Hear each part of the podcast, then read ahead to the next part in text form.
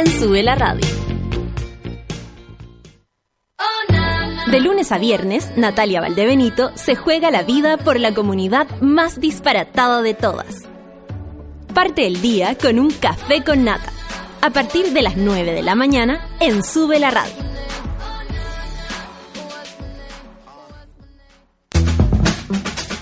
Porque el primer paso hacia la sabiduría es asumir cuán ignorantes somos, hoy a las 11 de la mañana escucha El Ignorante, junto a Héctor Morales solo en Sube la Radio.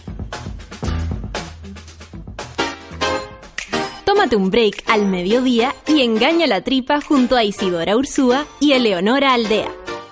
Porque en Caceritas conversamos, echamos la talla y planeamos un mundo mejor. Siempre con amor. Caceritas, de lunes a viernes al mediodía en Sube la Radio. En otra sintonía.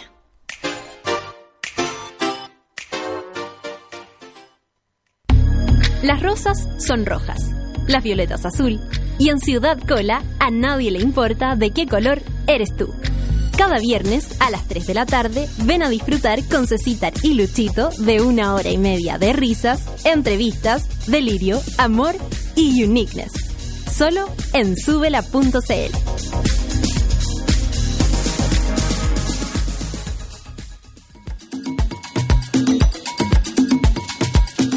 A las 4 y media de la tarde, Fabricio Copano te ayuda a lidiar con ciertas emociones y administrar las paradojas de la vida. Escucha FOMO, Fear of Missing Out, solo por Sube la Radio.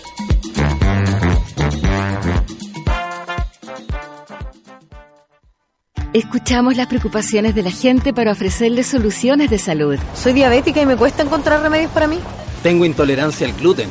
Soy no vidente y las cajas son un problema. Cuando hablamos de soluciones, queremos ser integrales, porque hacemos más que medicamentos. Nos preocupamos de contar con productos libres de gluten, sin azúcar y con código braille en sus cajas. Laboratorio Vago, soluciones para tu salud. ¿Por qué cuando lees el Génesis se puede advertir que el hombre y la mujer actuaron en complicidad, pero es Eva la que se lleva la peor parte? ¿Por qué se le llama seductor a un hombre que logra muchas conquistas amorosas, mientras que a una mujer que hace lo mismo se le califica de puta? Con Grupo Planeta te invitamos a leer Víboras, Putas, Brujas de Roberto Suazo, una historia de la demonización de la mujer desde Eva hasta la Quintrala. Encuéntralo en todas las librerías del país. Calculado la cantidad de tiempo y dinero que gastas al año depilándote?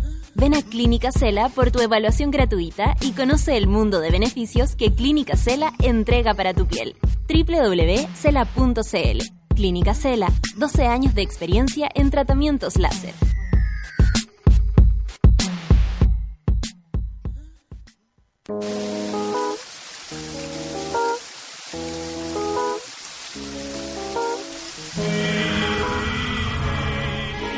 Aunque lo negó en un principio, en 2011 Justin Timberlake reconoció haber compuesto Cry Me a River después de una intensa pelea por teléfono con Britney Spears, quien fue su novia hasta el año 2002. Sube la radio en otra sintonía.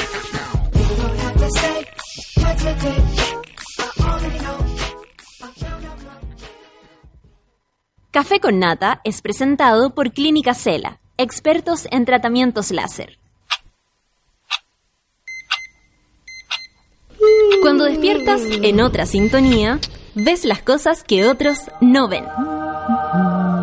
Si a veces sientes que estás viviendo en Mordo, o como diría mi abuelita, te sientes como chancho en misa, este es tu lugar. Bienvenido al grupo de contención más diverso de la historia. Para entrar, solo debes entregarte a escuchar al resto, participar a tu manera, reírte fuerte y comprometerte para buscar más misioneros para la comunidad. Agarra tu taza y sírvete un buen café con nata. Que ya está aquí nuestra guía espiritual, Natalia Valdebenito.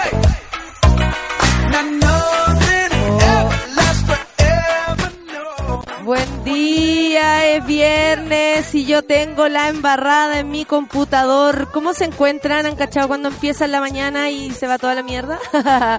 Rápidamente, bueno, eso está pasando por aquí.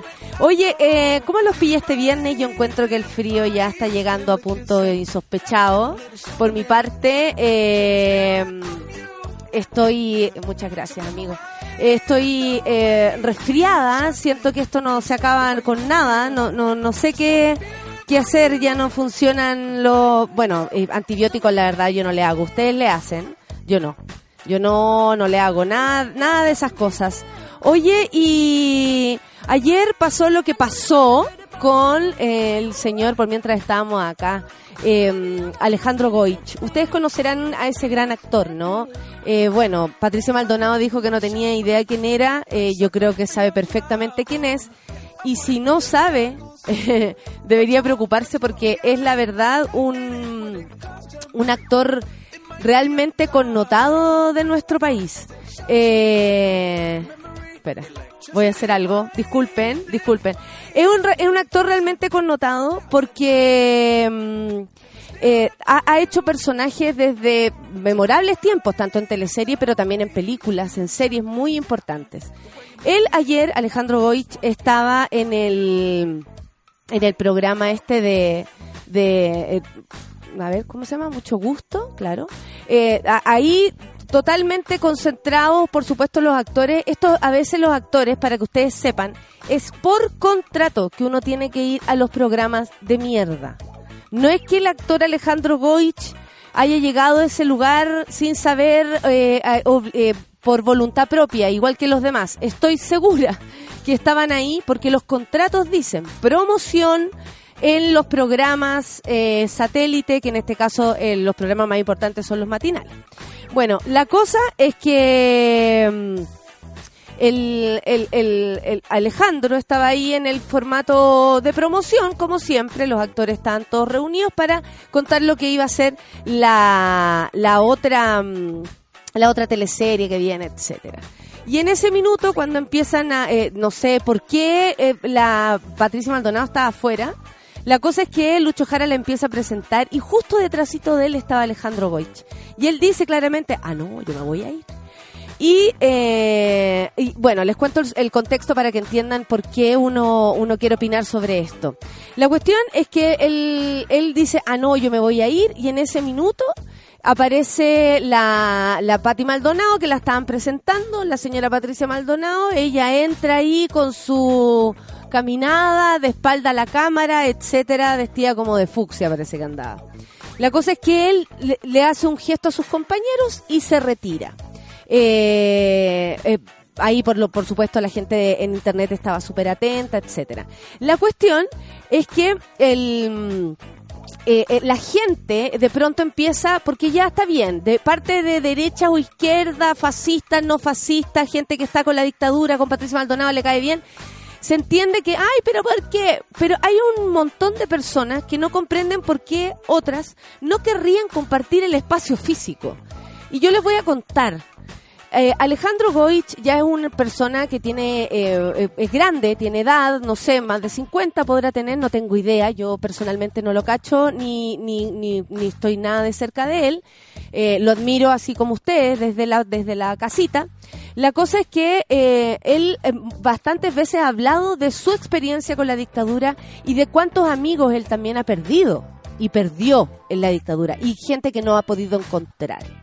Cuando eso pasa, y si ustedes se ponen en su lugar, eh, no es que uno sea cerrado, no es que uno sea intolerante. No tolerante habría sido decirle algo, faltarle el respeto, provocar alguna situación de incomodidad para esta señora o eh, sus compañeros todos siguieron de largo nomás. O sea, pasaron ahí colados. Eh, intolerancia sería la violencia, por ejemplo, que él podría propinar con algún dicho, con alguna palabra, con algún gesto. Él lo que hizo fue retirarse. Y para mí por lo menos eso es dignidad. Sobre todo él yo creo que lo hizo por la memoria de sus amigos y él después lo dice. Ella está a favor de quienes mataron a mis amigos. Así nomás cierra la frase. Con eso yo creo que se explica todo y más. Así empezamos el café con nata con dignidad, la palabra del día de hoy. 9 con 9, café con nata en suela.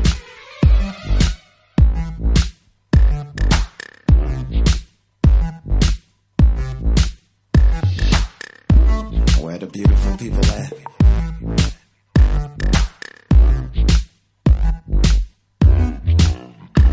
I said, where the beautiful people at? Beautiful people, clap your hands. Freaky people, clap your hands.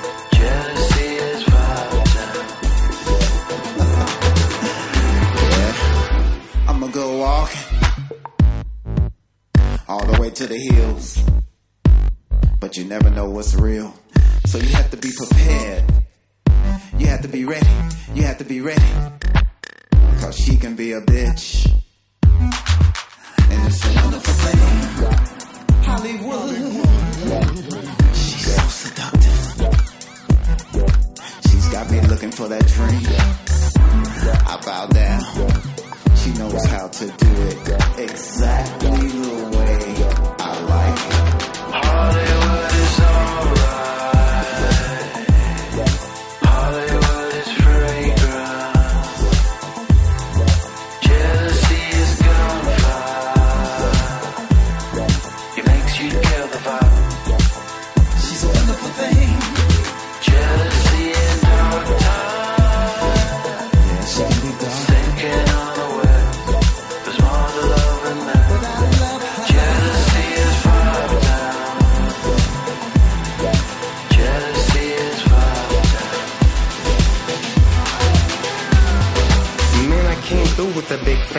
on my neck. Little did they know, no sweat, so I dimmed out, rimmed out, and cracked the glass. 25 pounds, can you match that bag? Cause if not, raise up, I got a deal to make. And a couple bad bitches I've been making to break, waking the bake. I put the cake on the plate, jealousy in me, or we making a date. I'ma vibe with this. Hollywood, nigga, I'ma survive this shit. I do that, did that, blow your fucking wig back.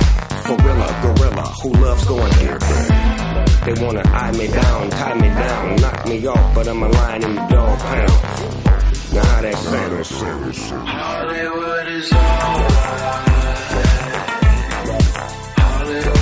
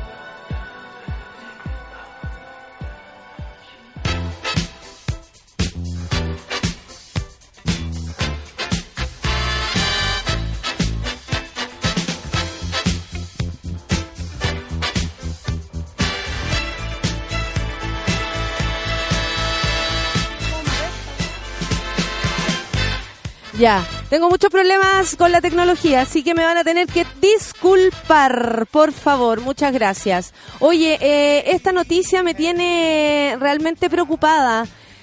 Un sujeto de 62 años fue detenido luego de ingresar al domicilio de Nabila Rifo y luego amenazarla de muerte con un arma blanca. Es un hecho registrado la noche de este jueves en la ciudad de Coyhaique, capital de la región de Aysén.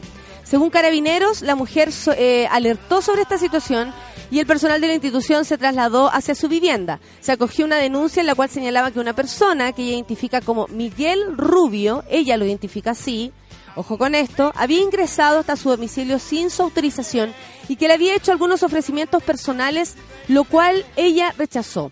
Dijo el mayor Alejandro Morgenstern en la- de la primera comisaría de Coyhaique en conversación eh, esto con el diario Isen por si alguien quiere revisarlo.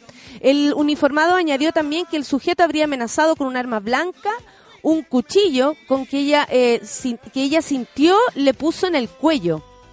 ¿Qué es esto? ¿Qué está pasando? El funcionario policial añadió que la mujer le manifestó al individuo que llamaría carabineros, por lo que el acusado se retiró del lugar.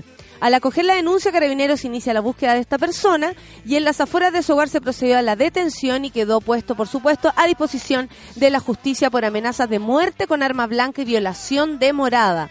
A raíz de esto, el individuo pasará al control de detención este viernes en el Tribunal de Coyhaique a las 11 de la mañana hoy día.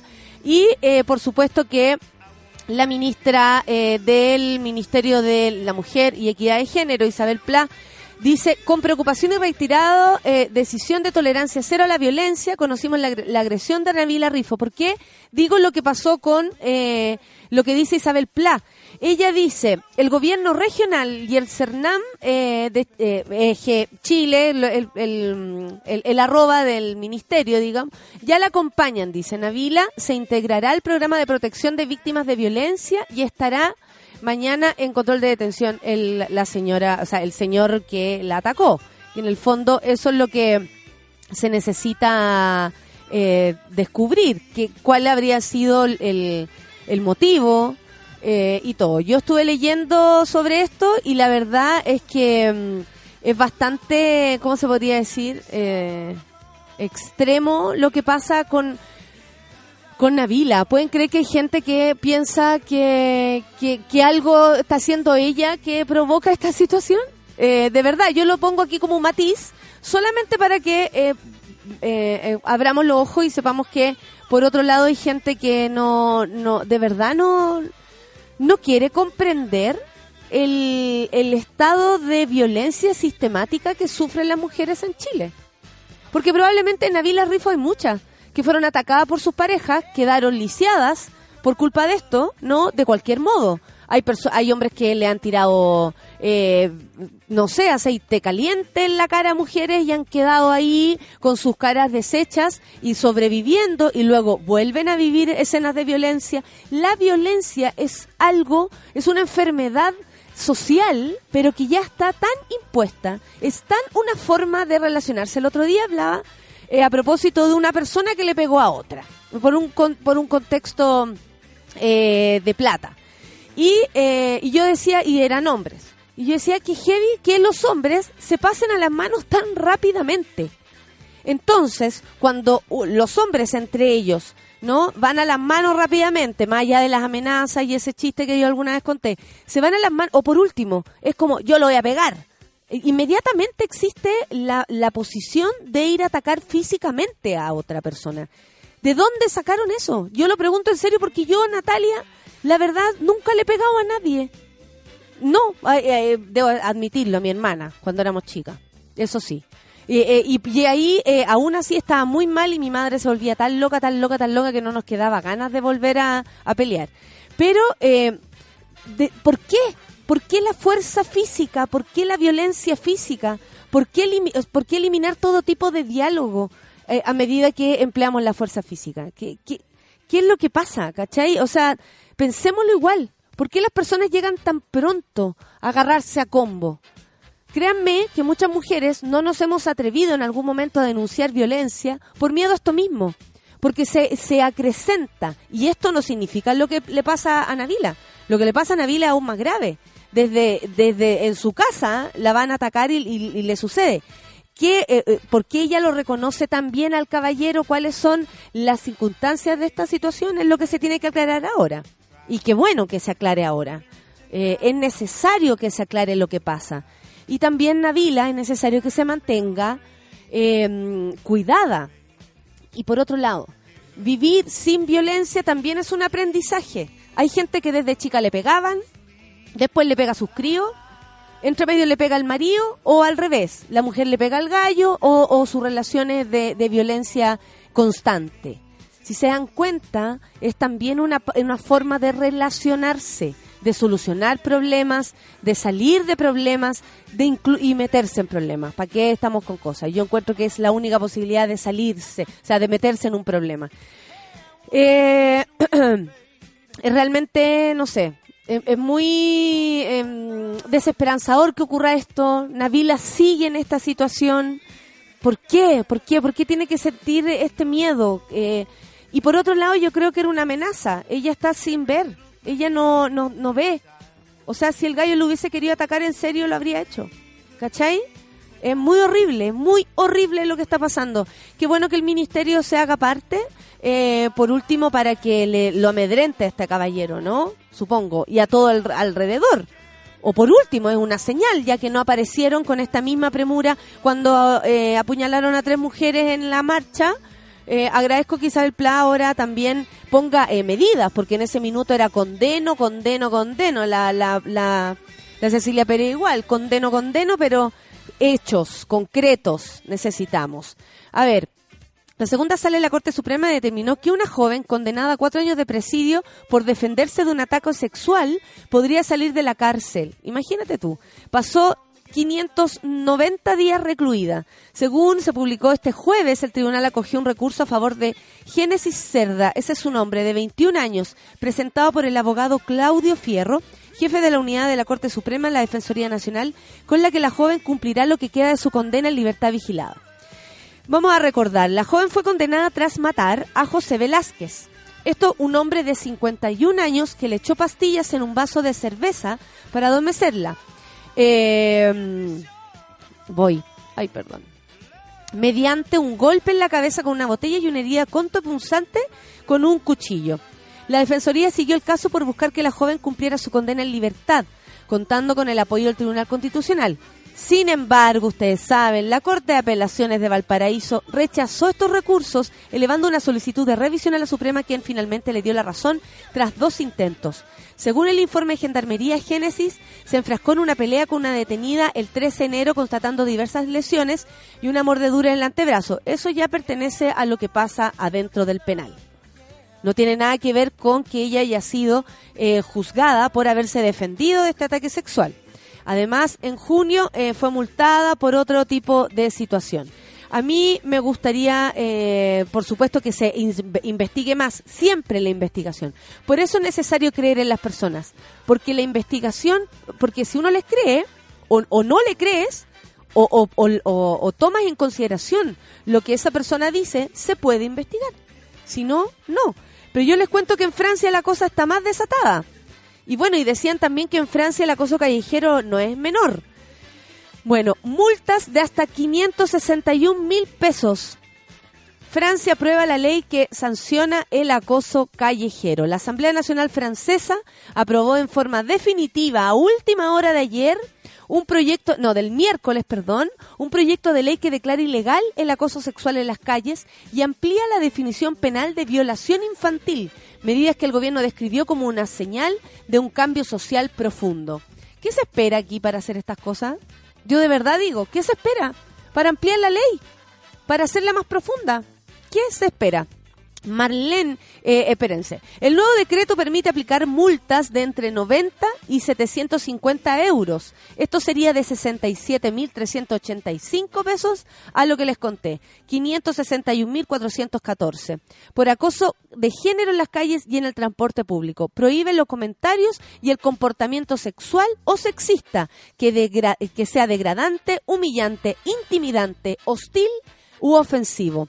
Marlene Chiapa, es que me estaba adelantando, por eso les pedí disculpas, es secretaria de Estado de Igualdad, dijo estar convencida que la medida servirá como un disuasorio.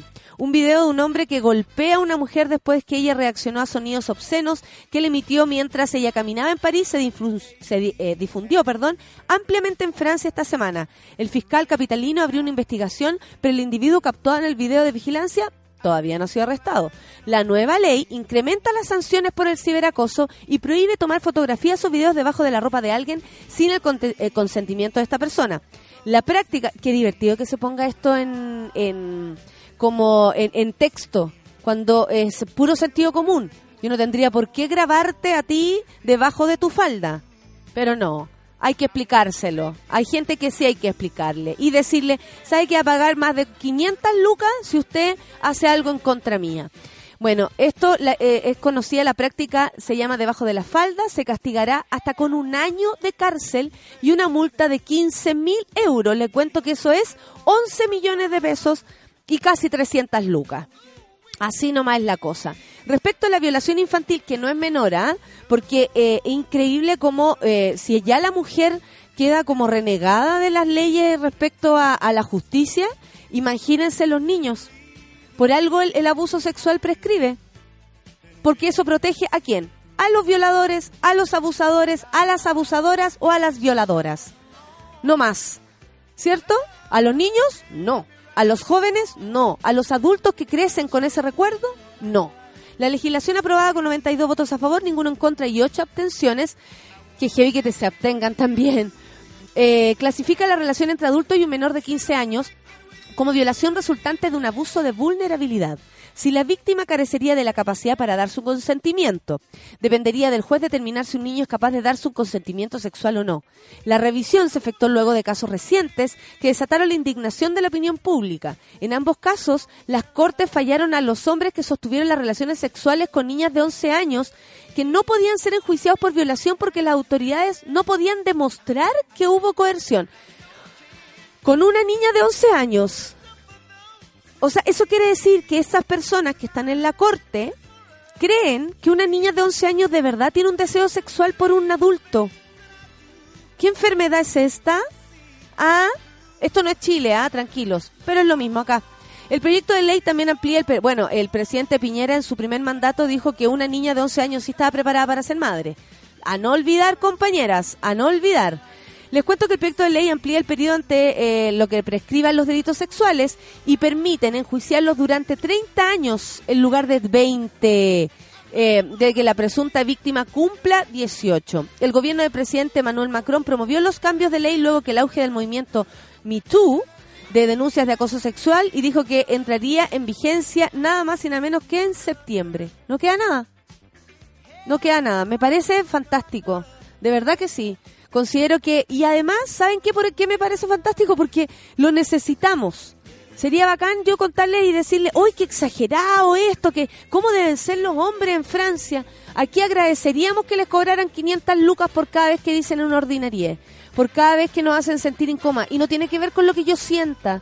¿Se han fijado que en base a los abusos eh, siempre dicen, incluso han salido, no sé, en defensa de Nicolás López, me acuerdo, eh, gente muy cercana a él, a las que se sintieron, se sintieron abusadas. No, no es sentirse abusada, es realmente ser abusada.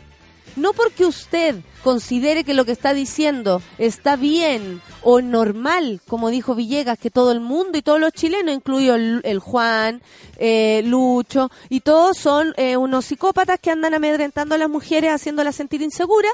Eh, si todos pensáramos así, entonces estarían todos multados. Entonces eh, Villegas sería un pobre tipo porque habría tenido que pagar por cada día casi como 10 millones de pesos de tantas ordinarieces que le decía a la gente.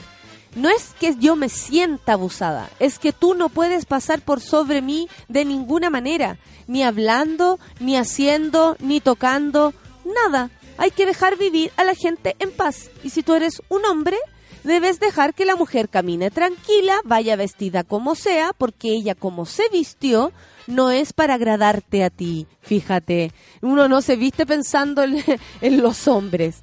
Si alguna vez fue así, es porque el sistema también eh, promovía esto como de agradar, ¿no? Al hombre, el manual de la doña de casa, el manual de la señora ideal y todas esas cosas. Promovía eso, que había que eh, cuidarse y estar pero de lo más sana, li- ligera y bonita para el hombre que te podría ver, porque buscar marido, ustedes saben, es lo más importante. O sea, conseguir a un hombre era lo más importante. El anhelo de una mujer era tener un hombre al lado. Si se piensa así, lógicamente no existe abuso, no existe nada, porque ellos pueden hacer lo que quieran. Pero como sabemos, así es cierta que nadie piensa así, o, o que la verdad, uno si quisiera buscar una pareja, no sería desde ese modo, porque las parejas surgen, nacen, no nos obligan a estar unos con otros. Eh, qué increíble como habría sido todo. Pero como el patriarcado, así como a ustedes no les gusta escuchar esa palabra, de alguna manera eh, hacía que todo fuera en función de los hombres. Por supuesto que ahora por eh, Villegas se creyó pensando que lo- las mujeres estábamos vestidas para agradarle a él, po. pero eso no es nada más falso ni nada más asqueroso, porque la verdad es que es imposible que algo así suceda. Vamos a escuchar música, ahora me lo tiene que decir porque no tengo cómo saber qué es lo que viene. Mala Rodríguez. Mala como mi Nanay. computador. 9 con 30. Nanay, café con nata en suela.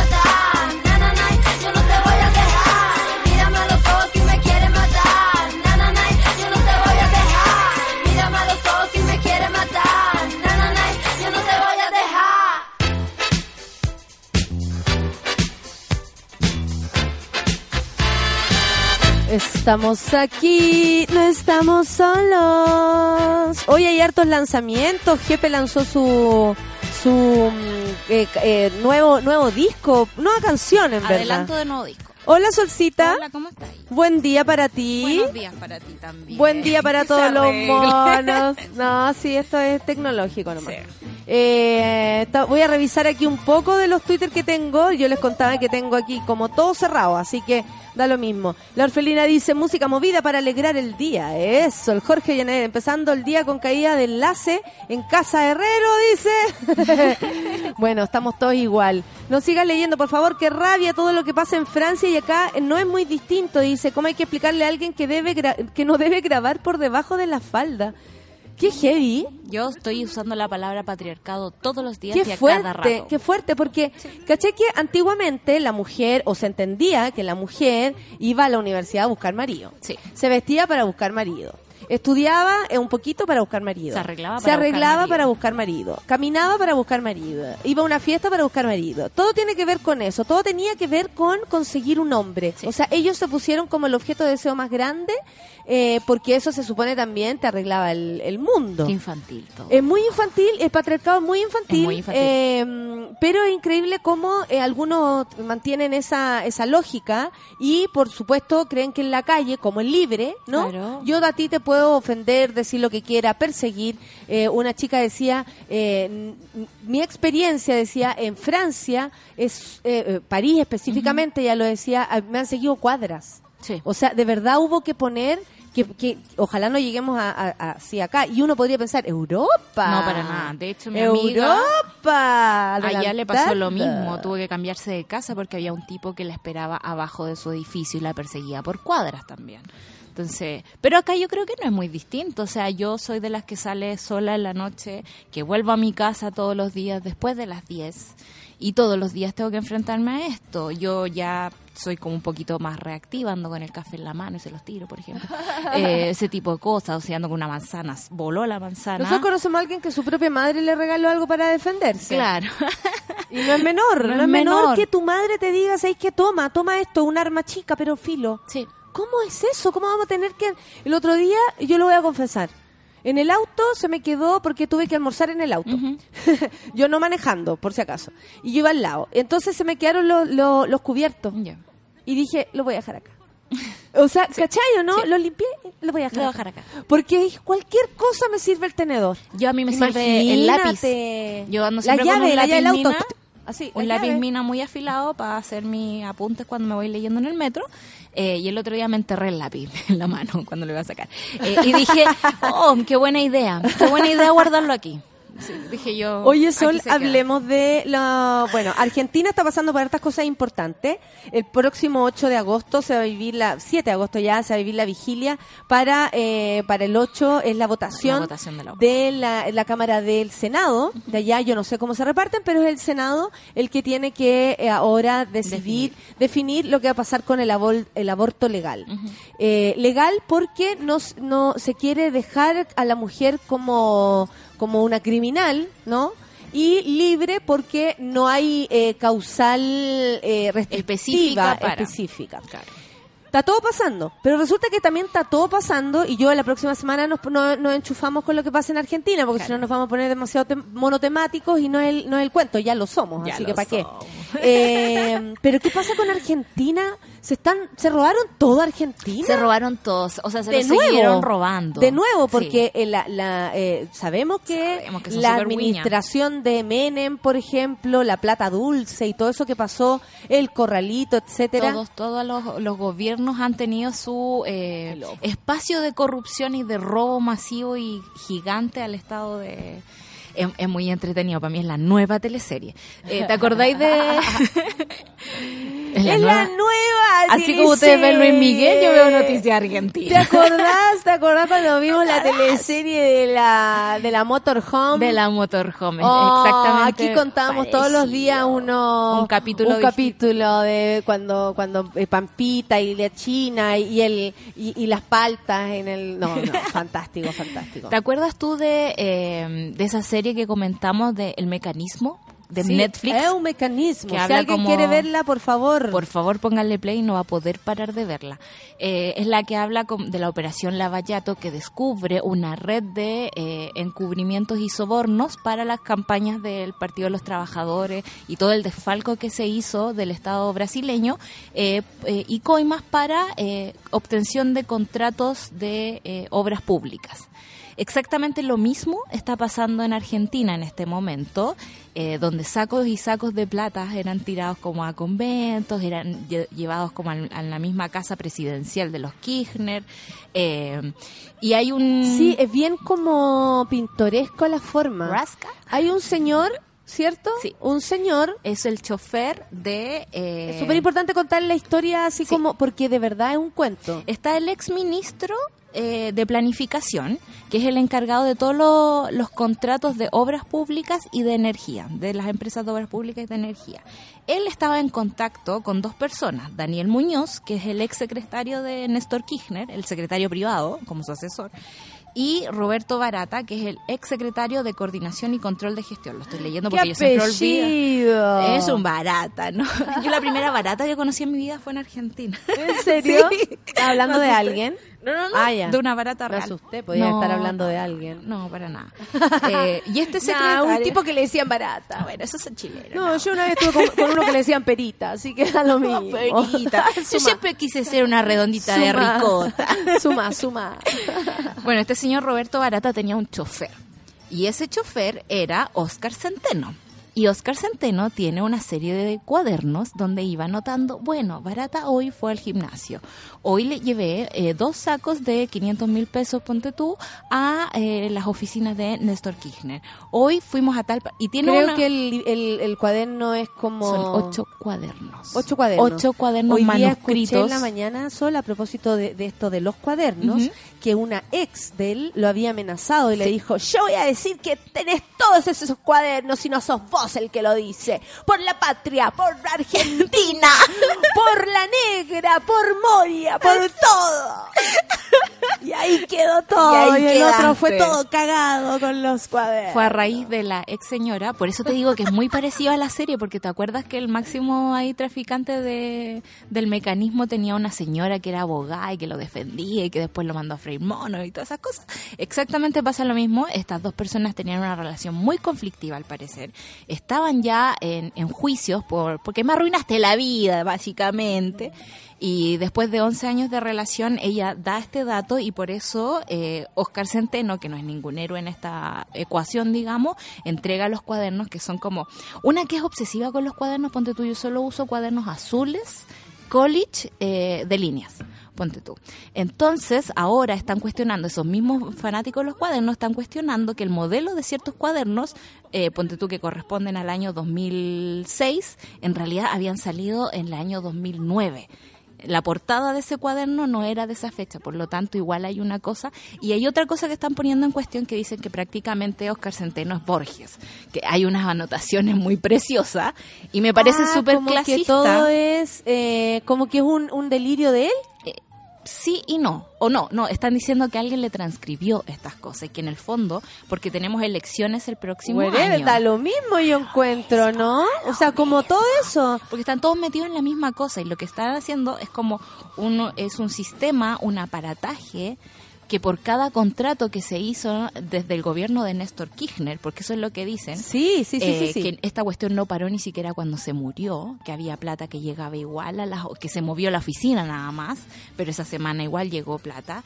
Eh, hasta el momento tienen acreditado cerca de 2 millones de dólares, nada más.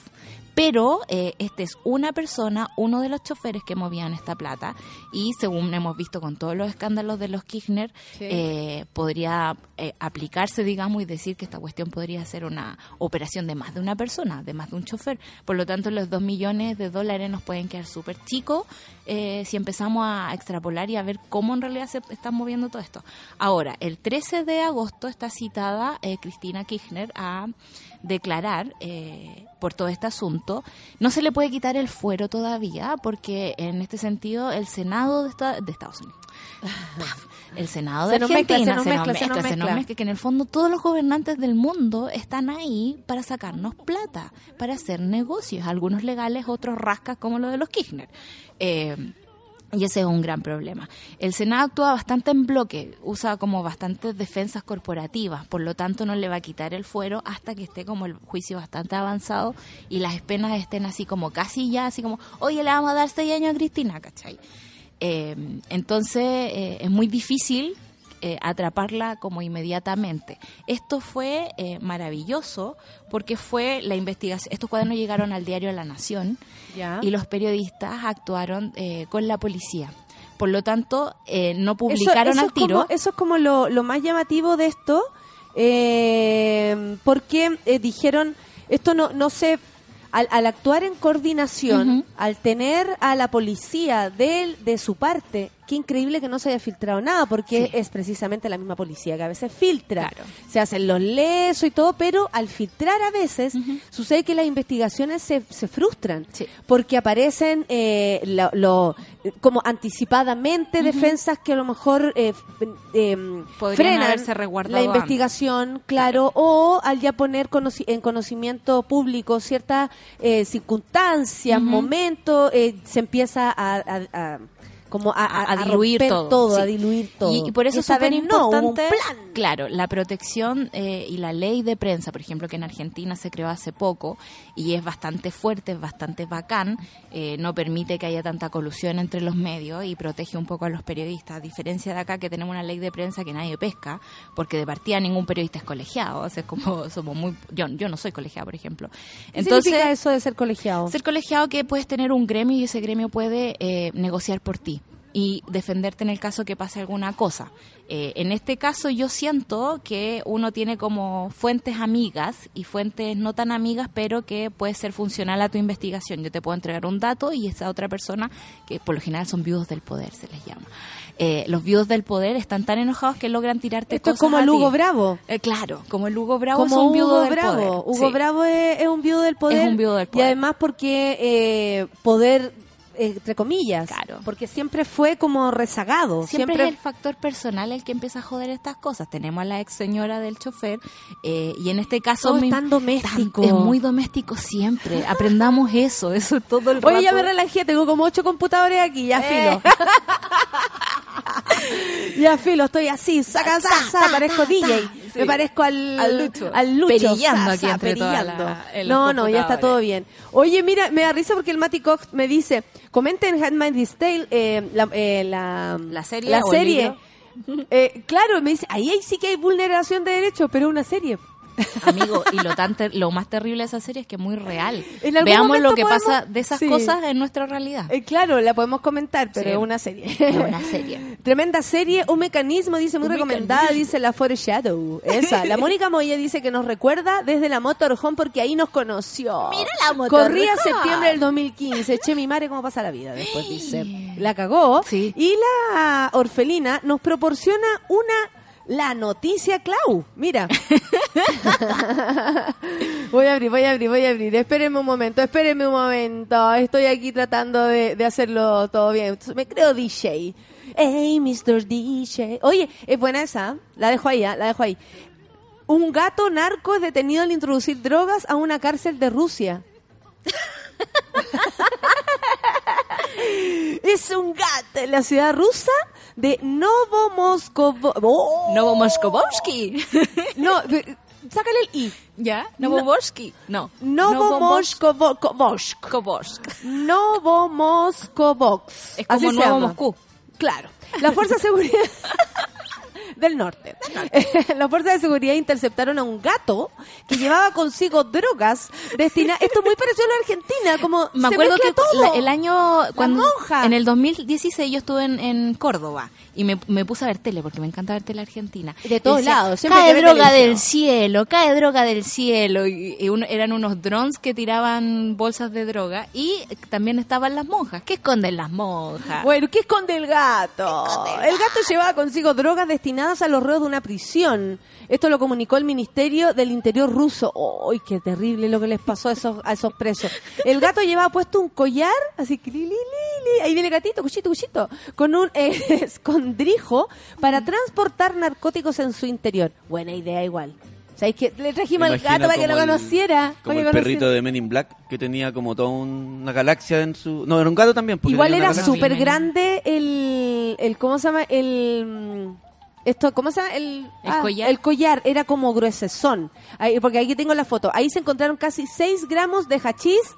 ¡Oh! Mi, neurona aplaudió. Y 1,56 gramos de anfetamina. El felino vivió dentro de la cárcel anteriormente. O sea, ya había pasado por ahí, ¿ah? Pero uno de los internos se lo llevó consigo cuando salió en libertad. Me llevo a mi gato, dijo. En un operativo llevado a cabo la noche del miércoles, las fuerzas de seguridad detuvieron a las dos personas que encontraban, que se encontraban detrás del gato, ¿ah? Además, porque no fue el gato el que se le ocurrió, hay que dejarlo claro. Además se le de como dice obvio, pero es que aquí lo cuentan al final. ¿Cachai o no? Eso es lo que me da risa, como dos personas que metieron. No, aquí cuentan todo Toda cuenta- gato. Pero como se si dice el que los lo gatos hubiese hecho manipulan a su amo. Pues de alguna forma, quizá él Dame leche, dame leche. Dame leche, dame leche, dijo el gato, dame leche. Detuvieron, bueno, a estas dos personas. Además, se le decomisaron, entre otras, 10 gramos de anfetamina y 20 de Spice. Es una cosita ahí. Entre tanto, el gato fue entregado a un criadero de animales. y no entiende napo. Si el gato lo allá, lo acá, le pusieron la cuestión que tiene culpa el Pobrecito, Esto gato. es maltrato animal. ¿Cómo se habrá ¿Dónde llamado el gato? ah? Tiene cara de malo igual el gato. Se no, aquí yo creo que pusieron yo creo que pusieron a Cristina. Yo creo que aquí pusieron a ¿cómo se llama el, un- un- la foto de un gato con cara de malo? Porque no puede ser que el gato tenga cara de delincuente, ¿cachai? ¿Será que lo, lo habrán interceptado a la salida a los tribunales, no? Y le sacaron esa foto. Obvio, obvio. Cuando hablas con acento argentino recuerdo cuando dice me la recicás, Daisy, me acuerdo de la, de- ¿te De acordás? la- no, no era. De la miau miau. Miau miau. Vivo a cuatro cuadras del metro y aún, y aún así tengo que ir a dejar a mis amigas cuando me vienen a ver. A propósito de lo del acoso en Francia y acá, porque no se sienten seguras de andar solas por la calle. Me da tanta risa cuando hay hombres con miedo por las demandas feministas. Claro que sí. Lucho, ¿qué te pasa con eso cuando tú veis que las mujeres están inseguras, por ejemplo, en la noche? O sea, yo veo cuando voy caminando en la calle y cacho que, que viene alguien, una mujer de frente y se nota como un, una Como actitud, se pues, como un cambio. O sea, que más que un susto me hay un, dice hay un resguardo, gente que se cambia. Sí. Uno Sí, va po. caminando y la mina corre, u- se, se Sí. corre. Me dijo, Sí. yo ahora he podido ver, una persona que, que amo mucho, una pers- eh, yo ahora he podido ver, el, eh, como que antes no me daba cuenta, pero verdad ahora eso. puedo ver que si uno va caminando y es un hombre, las, miran, las minas te miran y se corren. Y se corren. Sí, y hay hay, un que, resguardo todo hay el que entender que también que no tenemos el mismo espacio público. Yo el otro día me devolví a mi casa como a las dos y media. Y vi dos hombres en shorts, incomprensible, día más frío del año. Oye, sí, ¿qué les pasa? ¿Qué les pasa? Como los, también- Nicos, como los Nicolás de las dos días que aparecen Exactamente, de así, sin choripolera un polera, día. sin ¿Pero polera. qué le pasa a esa gente? No sé. Es rara. No sé, tiene Bueno, termostato cambiado. Eh, es una razón más para ser fan del Nico. Por supuesto, que va a estar de cumpleaños. Sí, está la escoba, está la escoba. A esa hora, paseando a sus perros. Está la escoba. Así le vamos y a cantar. yo un poco asustada porque no sabía cómo me iba a ir a la casa. Me iba a ir en micro, porque yo soy media chora, me voy a ir en Ah. micro. Eh, mis amigos A me decían. ¿por qué no te subí a un Uber? Eh, y yo digo, ¿por qué esta gente, hombre, puede caminar tranquilamente a las dos y media con sus perros por la calle y yo siento miedo? O sea, es que tenemos 10 menos 10 miedos menos que tú. Claro. Entonces el espacio público no es el mismo. Porque a mí finalmente, ¿qué me Eh, asusta? sí. Caminar por un sector en donde sea posible que me asalten. ¿Cachai? Pero Claro. eso se sectoriza. Santiago está sectorizado y es fácil decir, por aquí puedo caminar y por aquí me resguardo. Eh, hasta ahí llega mi miedo. Claro, mi miedo es eso, mi miedo es que alguien me diga algo feo, mi miedo es que se me acerque po. una persona que no quiero que se me acerque, mi miedo es que los taxistas me levanten las luces cada tres segundos, eh, mi miedo es que me suba un taxi y me diga, no, va muy cerca, te bajas, que me ha pasado. Claro, yo esa Eh, igual la he hecho. ¿Cachai? Hay como demasiadas cosas. Pero, ¿cachai? De- La diferencia, claro, como por culturalidad, yo cuando me hacen esa, porque por ejemplo ya he ido muy cerca y le digo, ya voy a tal, ah, son dos lucas, yo le digo, pero lo que diga el taxímetro, amigo. Claro. Ah, no, es que no. Y yo, ok, y me bajo y le dejo la puerta abierta. Pero claro, también es algo que por culturalidad yo lo puedo hacer. No, Porque- pero a mí ni siquiera me dejan negociar, me dicen te bajas. Claro. No, yo le digo, entonces me- no estoy ni ahí con tu viaje, le digo. ¿Cachai? Como que al final doy vuelta, pero tiene que ver con la culturalidad. pues. No, es, es- es como, qué, qué increíble que haya que poner, y, y ahí es donde yo quiero eh, enfocar la reflexión, que hay que poner normas que, eh, que sean superiores al, al, al sentido común. Claro, o que muestren lo ¿Cachai? evidente. Como superiores Sí. a eso. O sea, es lógico que yo no puedo, yo, Natalia, no puedo incomodar a Luis. Es lógico que no lo puedo incomodar ni en su trabajo, lo tengo que, eh, o sea, somos compañeros, nos tenemos que tratar de igual a igual, partiendo por eso. Es lógico, ¿cachai? Es lógico que si estamos en un carrete, ni yo, me voy a poner yo en el lado de, de la, de la abusadora, por ejemplo. Es lógico que yo no tenga, eh, si el Lucho no quiere bailar conmigo, yo no lo, no lo urja. Claro. ¿Por qué existe eso? En, en un lugar donde voy seguido, adivinar, adivinarán cuál. Eh, un, dos, tres, cuatro, ya. Eh, ahí, en mi lugar, uno de mis lugares favoritos del día. Bueno, resulta que me conventa una de, de mis amigas de ahí, que trabaja ahí, me dice que eh, tenía una súper buena relación con un compañero de pega. Eh, me dijo, habíamos, ¿cachai? Yo, me dijo, yo tengo pareja, pero tengo muy buenos amigos hombres. Es una, eh, una mujer tendrá unos 40 y algo, o sea, como nosotras. Y este cabro, ma- eh, un poco más, menos de 30 o- o, 30. Menor que ella, básicamente. Se nota, parece. La cosa es que el tipo se, salía y me dijo, pero yo nunca pensé que él tenía intenciones. Como ella, cuando él, llegaron al momento en que el tipo le dice te quiero dar un beso y ella le dice me estáis hueveando, Amigo, yo no. tengo, somos amigos, no pensé que estábamos saliendo por esa razón Claro. y, y puso en duda como la amistad, digamos, de parte de él. ¿Podéis creer que esta persona la está poniendo mal con el jefe solo porque no le dio la pasada? Lo puedo creer, por supuesto. que Entonces, lo puedo yo pongo creer. este ejemplo acá porque digo, ¿cómo puede afectar si nosotros el sábado nos encontramos, yo soltera, ah, quiero decirlo, por ejemplo, me encontrara con Luis y eh, Luis eh, me, me hace ojito. Y yo le digo que no a Luis, o sea, desde el lunes me va a empezar a, a psicopatear, a A- apagar la música, A bajarte el micrófono. a bajarme el micrófono, A ponerte canciones de hombres. ponte- ¿cachai? A, a- a- proponer de invitado al guatón Salina, Ah, ¿cachai? no. que no va a hacer prensa este mes. que no va a ser prensa por su, por su libro porque le da cuco. No, no podemos decir eso. Oye, no hay feria. Uy, Solcita, en Me- cuatro minutos. en cuatro no hay minutos. filsa, no, hay feria del libro este Tan, año. tan, tan. Primer No hay año de mi vida en filsa. que no voy a vivir un mes en Se dan, se dan vuelta todos y todos No dicen, hay ¿qué? filsa. Impacto en el rostro, no hay filsa. Les cuento que el año pasado Filsa estuvo a riesgo también de no suceder. Y Ya. se notó en la organización. Hubo muchos invitados que se cayeron, todas las editoriales estaban enojadas, las independientes pasadas a llevar. Eh, hace mucho rato que la Cámara Chilena del Libro no le da, digamos, el, el peso que tienen, digamos, la relación que tiene con todas las editoriales. Ha habido cambios editoriales, eso sí, Penguin se ha comprado todo, básicamente, y las que van quedando paraditas al lado un poco es Planeta, que le hace un poquito el peso, sobre todo en el ranking. Eh, y eh, las independientes que con su buena literatura han logrado posicionar buenas lecturas en, en Chile. Sí, por supuesto. Ese, ese es el panorama que tenemos. Frente a eso, claro, la- Weathers, las amigas de la mujer Laurel, rota, Weathers. maravillosos todos, Neón. Eh, El Nico nos mandó una foto, Una foto con de sus piernas con chores. que es la foto más vestida que hemos visto de él últimamente. Bueno, Bueno, chiquilla dice, bueno, chiquilla. Aguanten los chores. Eh, a raíz de esto, el año pasado se creó la Corporación del Libro que agrupa editoriales como Penguin, Planeta, eh, Zigzag, eh, Urano, que son como las grandes, digamos, que se venden en las cadenas. Y eh, ellos hace poco tomaron la decisión de no asistir a la FILSA porque encuentran que el trato que se les hace es muy, es muy despectivo. Se les cobra mucho por estar en Estación Mapocho, se cobra a la gente por entrar a una feria que es una de las más largas del mundo, ni Frankfurt dura tanto, que Frankfurt es como la más importante y la más bacán. Eh, y a raíz de eso Cobran también... por todo, le cobran, al público, todo. le cobran a la, a- eh, al que el vaya. estacionamiento, te cobran la gente que... Y a, la, y a los la misma editoriales les cobran demasiado para ponerse ahí, incluida estas grandes que tú decís, oye, podrían tener, no sé, decir ahora, ya somos los únicos, nos apropiamos Claro. de esto.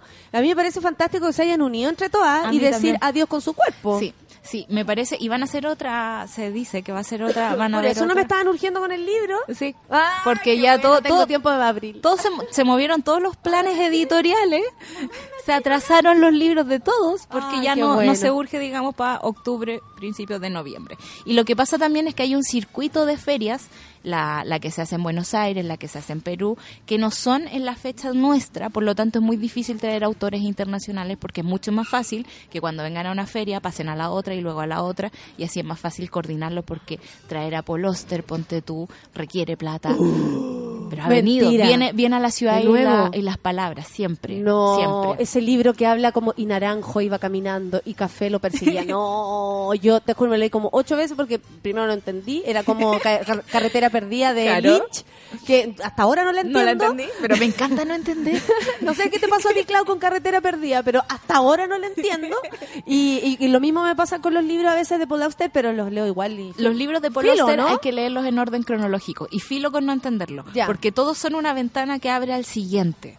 Así que está muy entretenido el panorama editorial, sobre todo porque eh, después de las grandes fusiones es súper difícil manobrear, pa- mano- no, no sé si esa palabra Manobrear. Manobrear. Sí, eso sí, está bien. para el resto de las editoriales, sobre todo para las independientes. O sea, un stand en Filsa te puede costar 5 millones de pesos. Si bien es la venta del año, la venta de Filsa, es más grande que la de Navidad.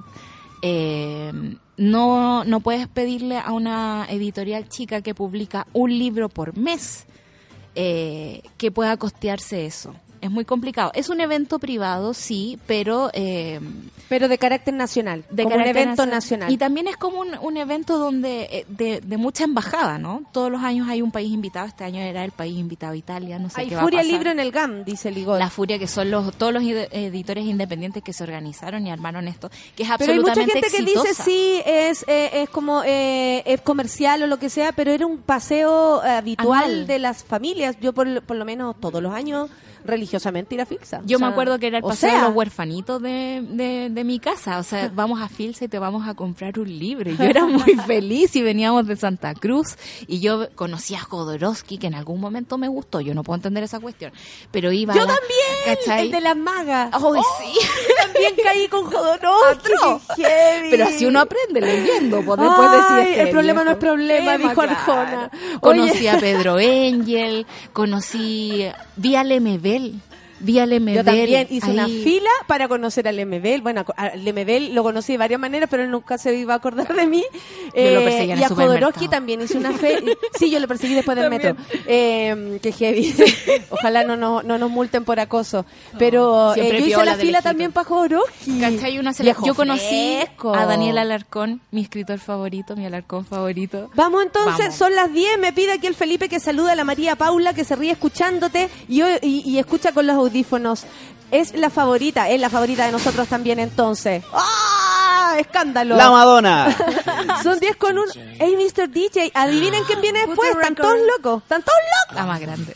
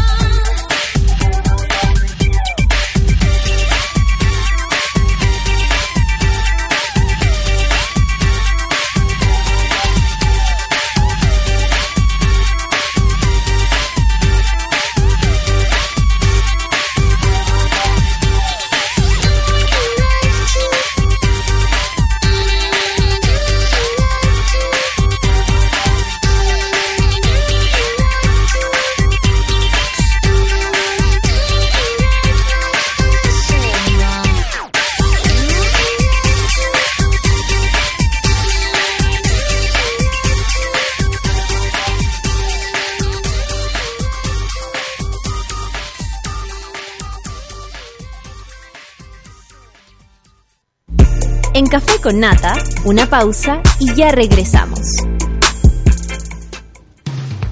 Hoy en Sube la Radio.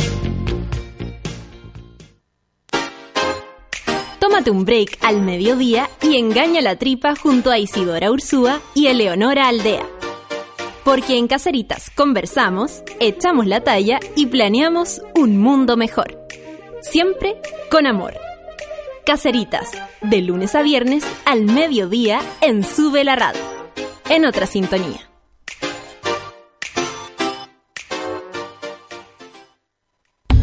Las rosas son rojas, las violetas azul, y en Ciudad Cola a nadie le importa de qué color eres tú. Cada viernes a las 3 de la tarde ven a disfrutar con Cecitar y Luchito de una hora y media de risas, entrevistas, delirio, amor y uniqueness. Solo en subela.cl.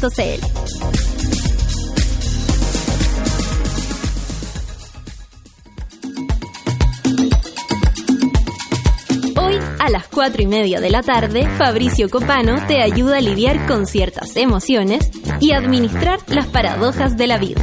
Escucha FOMO, Fear of Missing Out, solo por Sube la Radio.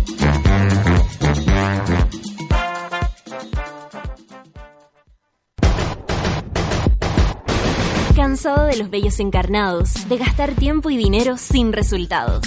Ven por tu evaluación gratuita a Clínica Cela y evoluciona tu piel con láser alexandrita. Entra a www.cela.cl. Clínica Cela, 12 años de experiencia en tratamientos láser.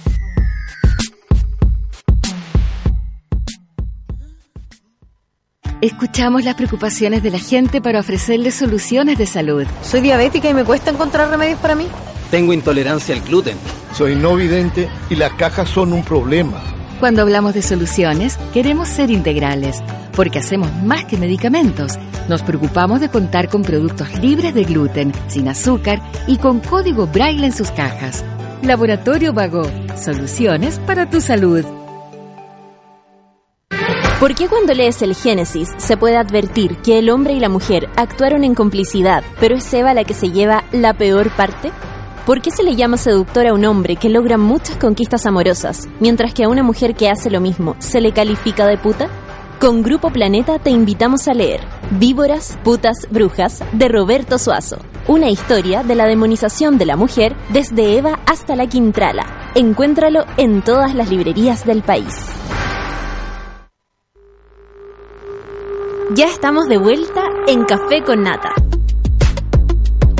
Busca suavidad y cuidado para tu piel. Entra a www.cela.cl y conoce todos los tratamientos de láser que Clínica Cela tiene para el cuidado de tu piel. Así es tecnología para cuidar tu rostro con tratamientos faciales, tratamientos reductivos corporales para eliminar esa molesta celulitis que te molesta, tratamientos de, de depilación láser. Alexandrita para que te olvides de depilar los molestos vellos que vuelven a salir, me los saco y vuelve a salir, vuelve a salir. Solicita tu evaluación gratuita en www.cela.cl. Clínica Cela, tratamiento de estética láser, un beso para todas las que están por allá. Porque cuando una enfermedad llega a nuestra vida, queremos más que un medicamento, queremos una solución. Y en Laboratorio Vago te damos todo eso y con calidad certificada. Laboratorio Vago, soluciones para tu salud. Porque cuando lees el Génesis se puede advertir que el hombre y la mujer actuaron en complicidad. Pero es Eva la que lleva la peor parte. ¿Por qué se le llama seductor un hombre que logra conquistar muchas eh, conquistas amorosas, perdón, mientras que a una mujer que hace lo mismo se le califica de puta? Con Grupo Planeta te invitamos a leer Víboras, Putas y Brujas de Roberto Suazo. En esta minuciosa y entretenida investigación, Roberto Suazo propone un ágil recorrido por la historia de la opresión patriarcal. Ah, y, un hombre, ¿ah? A la que pone en directa relación con la representación maligna de lo femenino. Víboras, putas, brujas. Encuéntralo en todas las librerías del país. Durante todo agosto eh, vamos a estar con, esta situación. Oye, eh, ya lo saben, están todos en llamas. Eh, yo retuiteé tu foto, tú misma, bueno, todos nuestros monos y monas te siguen. La Queen le dicen, Queen Mónica, todo el mundo le dice así. Aplauso aquí yo creo, ¿no? ¡Eh! Mónica Rincón, qué rico que pudiste venir, Mónica. Nosotros tenemos posibilidad de vernos, pero la gente no de escucharte en otro en otra onda. Sí. Oye, que, que esta es la mejor recepción que he tenido nunca en la entrevista. Está excelente. Es que en otro lado ni te miran, ¿hay cachado No, que no, va? lo mismo. Así como, ya, ya llegó, ya siéntate. Claro, ya llegó la invitada y hasta la productora te ningunea. Sí, ta- estaba pensando, estaba pensando con lo de la, lo de la propaganda que hacías tú, ese comercial, por una manzana más encima. Por una manzana. La historia idiota. No. ¿Por una manzana hubiera sido algo más interesante, por lo menos? ¿Cómo estás, Mónica? Bien, bien. ¿Cómo, cómo te llega esto que la gente te quiera tanto? Porque en general el periodismo no se acerca mucho a eso popular, a ese clamor popular, si tú te das cuenta. Sí, eh, bueno, primero me da un... eh, es súper bonito, es como calorcito para el corazón por un lado. Y por otro lado me, me sorprende, me sorprende mucho y igual me da un poquito de pudor. Me da un poquito de pudor porque yo tengo mucha conciencia de dos cosas. Uno, de la limitada importancia de lo que uno hace, yo creo que es súper importante tenerla. Y lo otro, tengo mucha conciencia que son trabajos en equipo, o sea, en, en, o sea, a ver, cualquier periodista, cualquier conductor que crea que en el fondo cualquier cosa buena o mala que haga eh, o Solo- solo tiene que ver con- está realmente perdido porque mucho tiene que ver con la plataforma donde donde tú desde donde tú ejerces el periodismo también con lo que tú has hecho obviamente eh, y también con el equipo porque en el fondo por ejemplo los editoriales o las columnas que hacemos en CNN Chile tienen también sentido porque van acompañados de una línea editorial o sea si se hicieran en otro lugar probablemente tendrían menos peso o las columnas de opinión que yo hago en CIPER también tienen el respaldo de CIPER. claro, claro. Entonces eh, hay que tener claro que esto no es individual, eh, pero igual me sorprende, me sorprende... Lo que pasa es que tú Mucho. dais la cara y en general este es un país donde mucho tiempo también vimos a los periodistas solo repetir lo, lo- lo- lo- las noticias como el, el antecedente, no la eh, que el contexto, la, la situación en sí. Pero opinar, yo Mm. siempre, eh, no sé, me acuerdo que alguna vez Mauricio Bustamante empezó a opinar, eh, todo más o menos, pero se empezaron a salir personas que de pronto Mm. decían su opinión y, pro- y provocan cosas, porque eh, como que la labor del periodista pareciera que en algún momento se tiró a un lado y filo, y filo, trabajen. y después, esto- y opinen, eh, no. Ahora, eh, esto, esto que voy a decir me, me complota. Yo no debería decir esto porque en verdad... Me encanta que digas no voy, no debería, Sí, pero no, lo va decir. lo voy a- no, ¿por- ¿en qué sentido? En que eh, complota contra mí misma, porque voy a decir que yo harto tiempo en esto, o sea, ah, yo, yo por lo menos 20 años ejerciendo el periodismo, eh, Wow. empecé reporteando, yo report- solo reporté en el fondo como 8 años en TVN, he hecho radio, no sé, pues no sé, la- te voy a preguntar sí. cómo empezó todo. Pero, pero en el fondo, como que mi postura para ejercer el periodismo, bien o mal, da lo mismo, ha sido más o menos la misma.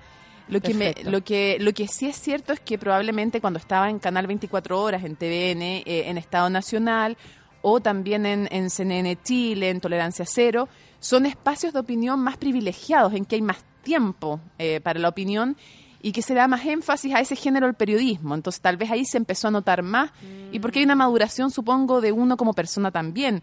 Porque uno, yo creo que además uno no tiene opinión sobre todo, yo no tengo opinión sobre No, no, todo. no, y uno va madurando e incluso va cambiando. Hay, yo, fíjate que una vez Sí, o la va haciendo más contundente, o en Sí. algún momento uno dice, no, hasta ahora no puedo decir nada porque no, No. sé qué pienso. Y creo que también respecto, eso y está y- bien. Y, me parece válido. Y hay dos, fíjate, diputados que curiosamente son jóvenes y que a ellos les, les he escuchado también y que me, me gusta destacarlo por eso. El valor de la duda en el caso de Gabriel Boric y el, y el valor también de cambiar de opinión en el caso de Jaime Belolio. Fíjate que son de sectores políticos súper distintos y me gusta eso que tengan instalado dentro la posibilidad del cambio de opinión reflexivo, obviamente no oportunista, y también el, el- el- la duda. La duda me parece también que yo de repente digo algo y después dudo de lo que dije también. Entonces a mí me parece importante eso. Ahora, eh, el cariño lo encuentro súper bonito porque yo tengo la sensación de que la gente valora eh, dos cosas. Uno valora que uno opine, que uno defina Sí. postura. Que te la juegues. Sí, y que eso esté separado de la parte en que tú le informas. O sea, que tú le separes. Esta es mi opinión, esto es información. Y que en la entrevista, eh, o sea, si yo te entrevisto a ti, por mucho que en el fondo yo eh, adhiera al feminismo como persona, no como periodista, porque como periodista creo que no soy activista en ninguna causa, pero como periodista sí me declaro feminista. O sea, como persona me declaro feminista, no como periodista. Pero si te entrevisto a ti, también te voy a cuestionar Por supuesto. todas las cosas que creo que son cuestionables desde el punto de vista de quien no es feminista. ¿Me entiendes? Entonces, Sí, como para, la, para- para la para entrevista, y, y porque para la entrevista, en el fondo, eh, la posición personal queda de lado, tiene que quedar de lado. O sea, tú no eres de ningún... eh, yo no podría preguntarte algo, eh, yo como mujer, no da lo mismo si yo soy mujer, lo que yo crea, te tengo que Me entrevistar encanta a ti. porque yo no soy periodista y le voy a preguntar todo como mujer. Muy bien. Quiero saber, que ¿siempre quisiste ser periodista? A los 14 años. ¿Y por qué claro. descubriste eso? Eh, porque me gustaba, mira, en mi casa era una casa donde se hablaba mucho de noticias, había muchos libros humanistas, no había ningún libro científico, yo creo que el Baldor, Ponte tú de Ercio y, el, y los del colegio, Eh, y no sé, sería todo lo que había científico. Pero Y- en una casa donde había libros, donde muchos, había... muchos libros, Perfecto. muchos, muchos libros. Eh, y se hablaba mucho noticia. Mi mamá es profesora de castellano. Eh, mi papá es abogado, de esos abogados que si no tenían con qué pagarles no importaba, eh, cobraba el arancel del colegio de abogados. Eh, Andaban todos detrás del señor Rincón. es que era un hombre más muy querido. Dile muy- al señor Rincón que te es que, ayude. Es que para mí, de verdad, mi papá es un, es un ejemplo como de, de verdad, de, de coherencia, de vida, de austeridad, mucho más que yo. No, o sea, no le llego ni al dedo chico, ni a mi papá, ni a mi mamá. Eh, y, y en ese sentido, como que el- la preocupación social, el tema político, la actualidad Estaba en ahí en general. el- en el sí, ambiente. La actualidad en general, incluso más que la política, estaba, estaba presente. Entonces a mí me gustaba mucho la comunicación, me gustaba la historia, me gustaba investigar y, mm, y me, fíjate que me gustaba también eh, el derecho. Yo creo que si hubiera existido cuando yo postulé eh, la, la justicia como hay ahora, esta reforma procesal penal, Sí, yo habría, tal vez habría sido abogada, fíjate, pero para ser fiscal. perfecto. Sí. Me hubiera gustado ser fiscal, esa es la verdad. De, de la forma en que estaba como que tu padre eh, tenía que Ejercía ejercía a ti no te hacía sentido. Sí, sí, sí, me hacía mucho Pero sentido. desde su lugar, no no desde el plano Me- me hacía institucional, digamos. Claro, me hacía sentido eh, entender el derecho como un- una profesión de servicio público, de poner las capacidades Claro. al servicio del otro independiente cuántas lucas tuviera para pagarte, pero lo que no me gustaba es esta justicia como secretista, antigua, en cambio me gusta mucho el sistema con lo bueno y lo malo que tiene el sistema de ahora, que es público, abierto, en que tenemos derecho a ver las audiencias, a escuchar las declaraciones. Y Eh, a los 14 años. Eh, no, pues que a los 14 años no existía eso, entonces yo veía solo Será Justicia. Entonces ahí me gustaba, pero me gustaba esta idea del abogado como Sí, que, podía, sí, que podía alegar, en- eh, me gustaba también su pareja, eh, que podía alegar en público, que podía defender como esta lucha por la justicia. Bueno, y como eso no existía en Chile, eh, y como me gustaba también mucho la comunicación y la actualidad, eh, pensé en el periodismo y me decidí rápido. A los 14 años mi mamá dice que yo le dije, mamá, voy a estudiar periodismo y, y me voy a ir a Santiago a estudiar. Porque la Universidad de Conce, que es maravillosa, donde es académica una de mis hermanas, que es seca, la más seca de toda la familia, lejos, ¿Cómo se llama? eh, Paulina, la psicóloga, es doctora en psicología, sequísima. Y ella no, no la conocemos públicamente. No, ni la van a a- conocer. ni la van a conocer. Sí, ella es académica de la Universidad de Todos Concepción. los hermosos es- familiares. No se atrevan a decir mi nombre. claro, es brillante. Rodrigo es periodista también, tiene una revista de, ¿Cuántos son de mascotas. ustedes? Somos cinco. Somos Perfecto. cinco. Entonces, eh, ahí me encantaba la Universidad de Conce, la encuentro maravillosa, eh, con tremenda historia. Hermosa. No, maravillosa, pero eh, periodismo fue cerrado durante la dictadura. Sí. Entonces, cuando yo iba a entrar a estudiar, recién había salido una generación y no estaba tan bien equipada. Y yo dije, no, yo quiero estudiar en Santiago. Entonces me dijeron, bueno, si le da el puntaje, sí, si no, no.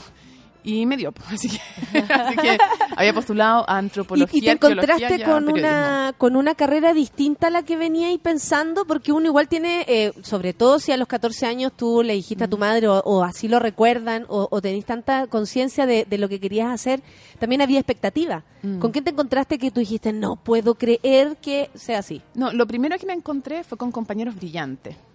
Yo me sentía como con harta desventaja respecto de todo lo que no había aprendido. Mi colegio tenía cosas muy buenas y yo creo que ya tener educación es un privilegio por sobre la claro. gran mayoría de la población. O sea, está bien. Yo tenía, yo venía de una familia de clase media, pero ya era privilegiada. O sea, el, el puro hecho en Chile de tener papás que son eh, que te inculcan el estudio, que te que tienes libros, que discutes temas, eso ya es, eres una privilegiada, hay que reconocerlo. O sea, esto no es puro mérito. Uno tiene privilegio solo por el hecho de tener educación.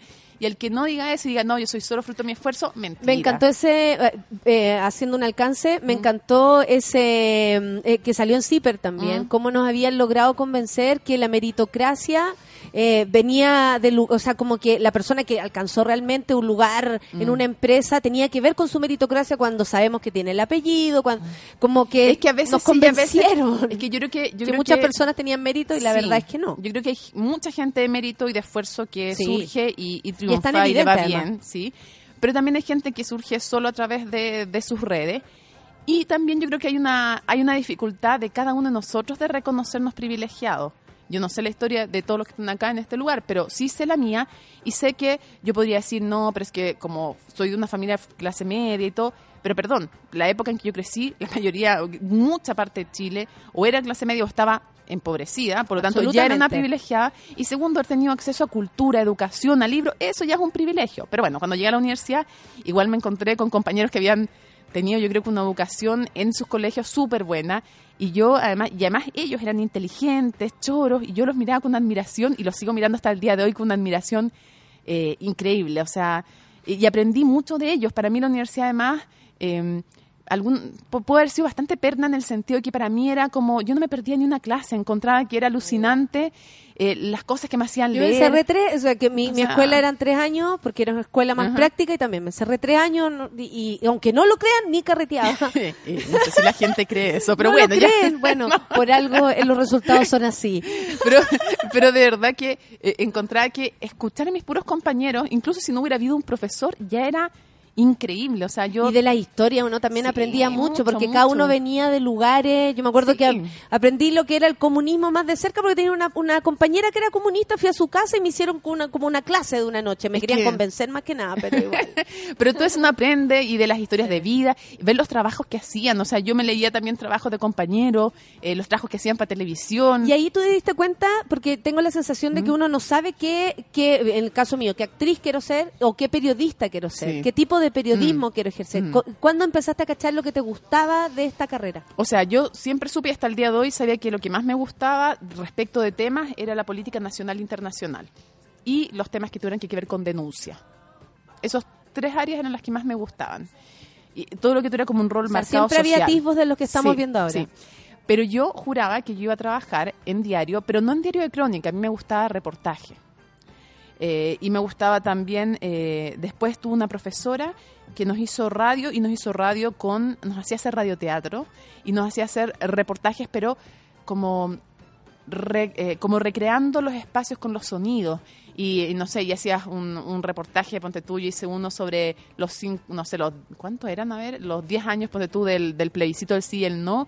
Y, y, lo- y hacía como las marchas y, los, y las pisaditas de la pie de mis compañeros que pisaran para hacer los pasos. eh, y no sé, pues una reunión y cerraba una puerta y se prendía una. eh, en esa época no estaban estas como encimeras eléctricas, entonces como que el fósforo para prender el, el gas. Eh, entonces como que recrear todo eso. Y además yo me la creía, entonces no sé, entrevisté a la Gladys Marín y a Andrés Alamán y fui a buscar a Elwin y, y yo de verdad hacía mi trabajo en la universidad muy pernamente así buscando como si estuviera haciendo un reportaje de verdad.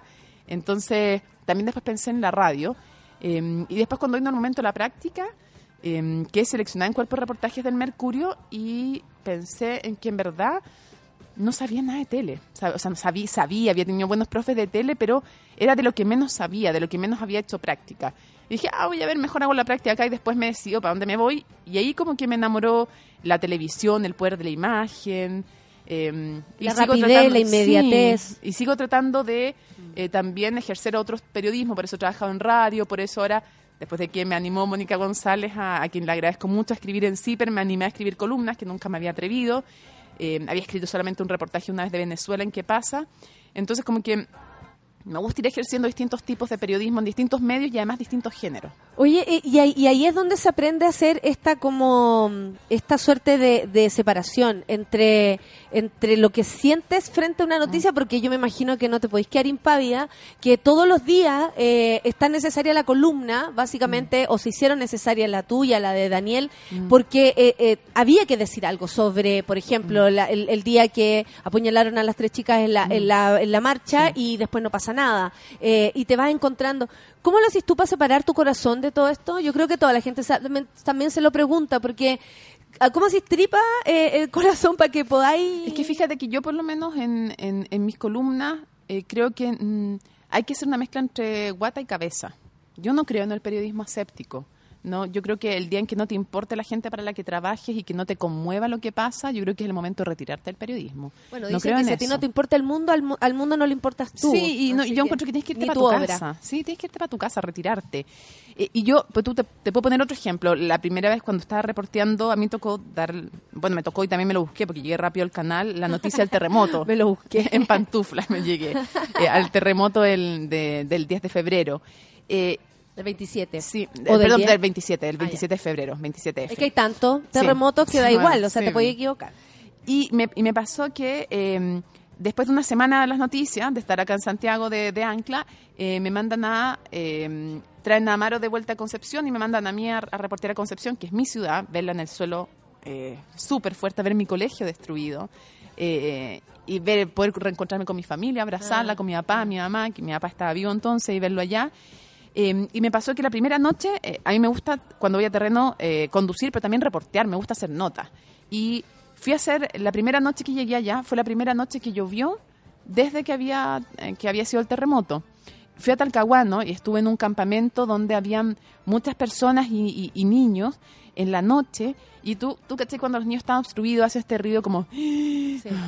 Sí, que es como un, un Ya. hilito. Y, tú, Sí. y yo caminaba entre medio de las carpas, conversando con la gente y todo, en medio de la humedad, con los niños con ropa mojada. Y Y, la humedad este en esa zona es Horrible, extrema horrible. siempre. Entonces escuchaba, eh, en medio de esa lluvia como suave, pero que era persistente, escuchaba este ruido. Y si esa cuestión no te quiebra, si eso no... Ahora, te tiene que importar, te tiene que impactar, te tiene que hacer tener sentido de urgencia y de conciencia de la Para importancia informar. para informar, pero no te puede nublar para informar.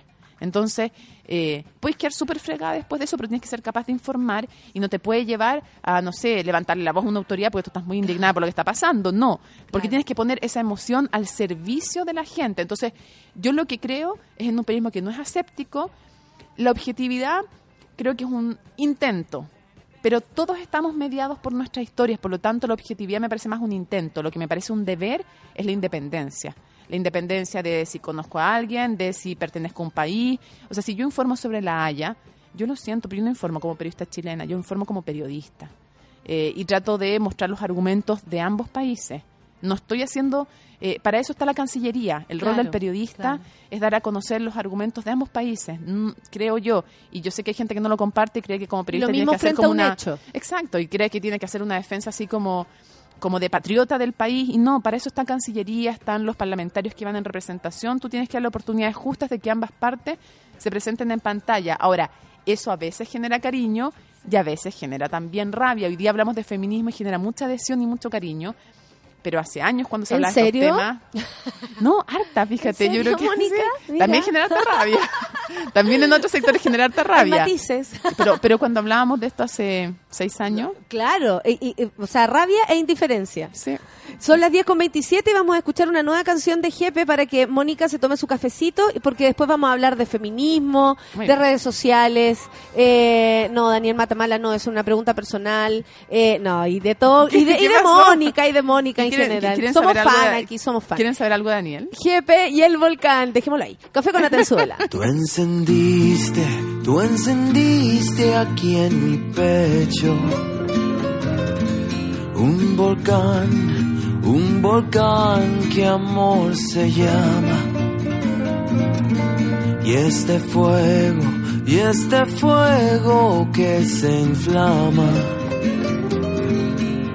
Va creciendo, va creciendo más y más. No me olvides, no, dulce amor mío. Ten confianza, ten confianza siempre en mí. Eres el único ser por quien deliro. Ay, acuérdate de mí.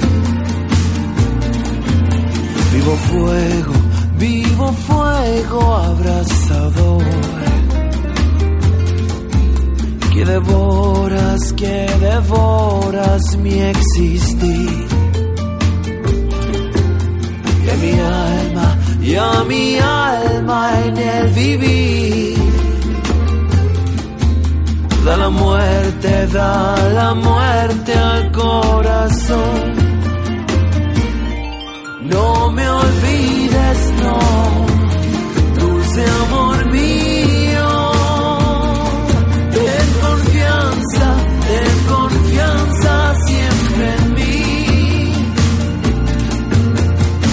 Eres el único ser por quien deliro.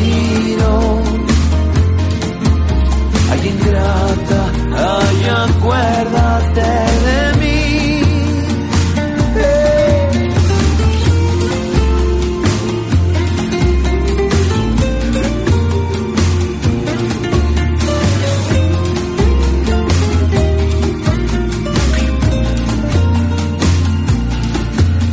Yo no puedo, yo no puedo estar tranquilo. Si tu cara, si tu cara no la vuelvo a ver.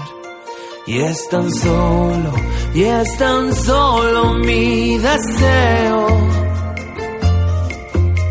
El hallarme, el hallarme junto a ti. No me olvides, no, dulce amor mío. Ten confianza siempre en mí. Eres el único ser por quien deliro. Ay, ingrata, ay,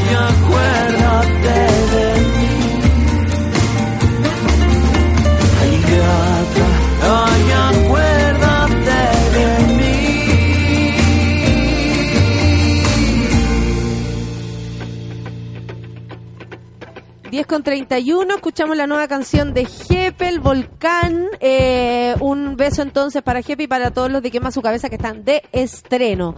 Decían que estaban ahí todos nerviosos para saber cómo va a recibir la gente este nuevo disco de Jepe, porque aparte se distancia de lo que ya había hecho y se une a gente muy talentosa. Yo tengo la suerte de conocer a Claudia Mena, que es la voz femenina que se escucha atrás, y yo creo que se acercó a, la reencarnación de la, de la Margot Loyola para poder hacer esto. De verdad, es que la Claudia es la reencarnación de Margot Loyola y Margot también le hizo como su... Le, le entregó, así que bacán. Eh, Mónica, bueno, está toda la gente, ya no, no revisa tu, tu que Twitter estoy- porque estoy te tratando de- aman. entre que te escucho y entre que Pipi especial, eh, están todos en llamas. Yo te quería preguntar sobre ya ponerse a trabajar, ya ponerse a, a- a- a- o estar en la, en la primera línea y todo eso también es, es valorable, pero se viven cosas para llegar ahí y desde ahí, desde ese lugar, o sea, una mujer en un lugar de, de, de beneficio como estar como estar tú en el, uno de los noticieros centrales es wow, pero en la trastienda es súper distinta. ¿Cómo ha sido tu camino? Ponte tú con con el patriarcado. A ver, Una palabra que todos le cargan, pero A mí lo que me lo que me da tra- lo que me da tranquilidad con el patriarcado, eh, a mí lo que me da tranquilidad es que eh, yo siento que he hecho una carrera que tiene respaldo para atrás. O sea, yo estudié periodismo, soy magíster en ciencia política, me fui afuera para aprender inglés porque no sabía, no tuve la suerte de estudiar en un colegio con, con idiomas.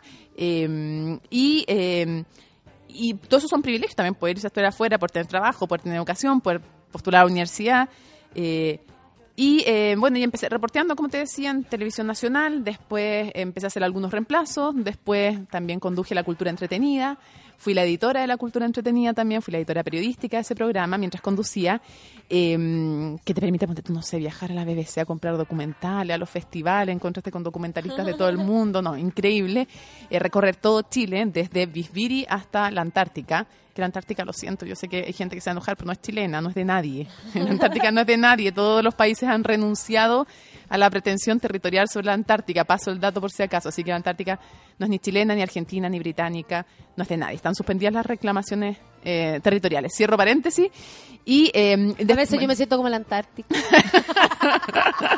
Nadie me reclama. claro, nadie me reclama.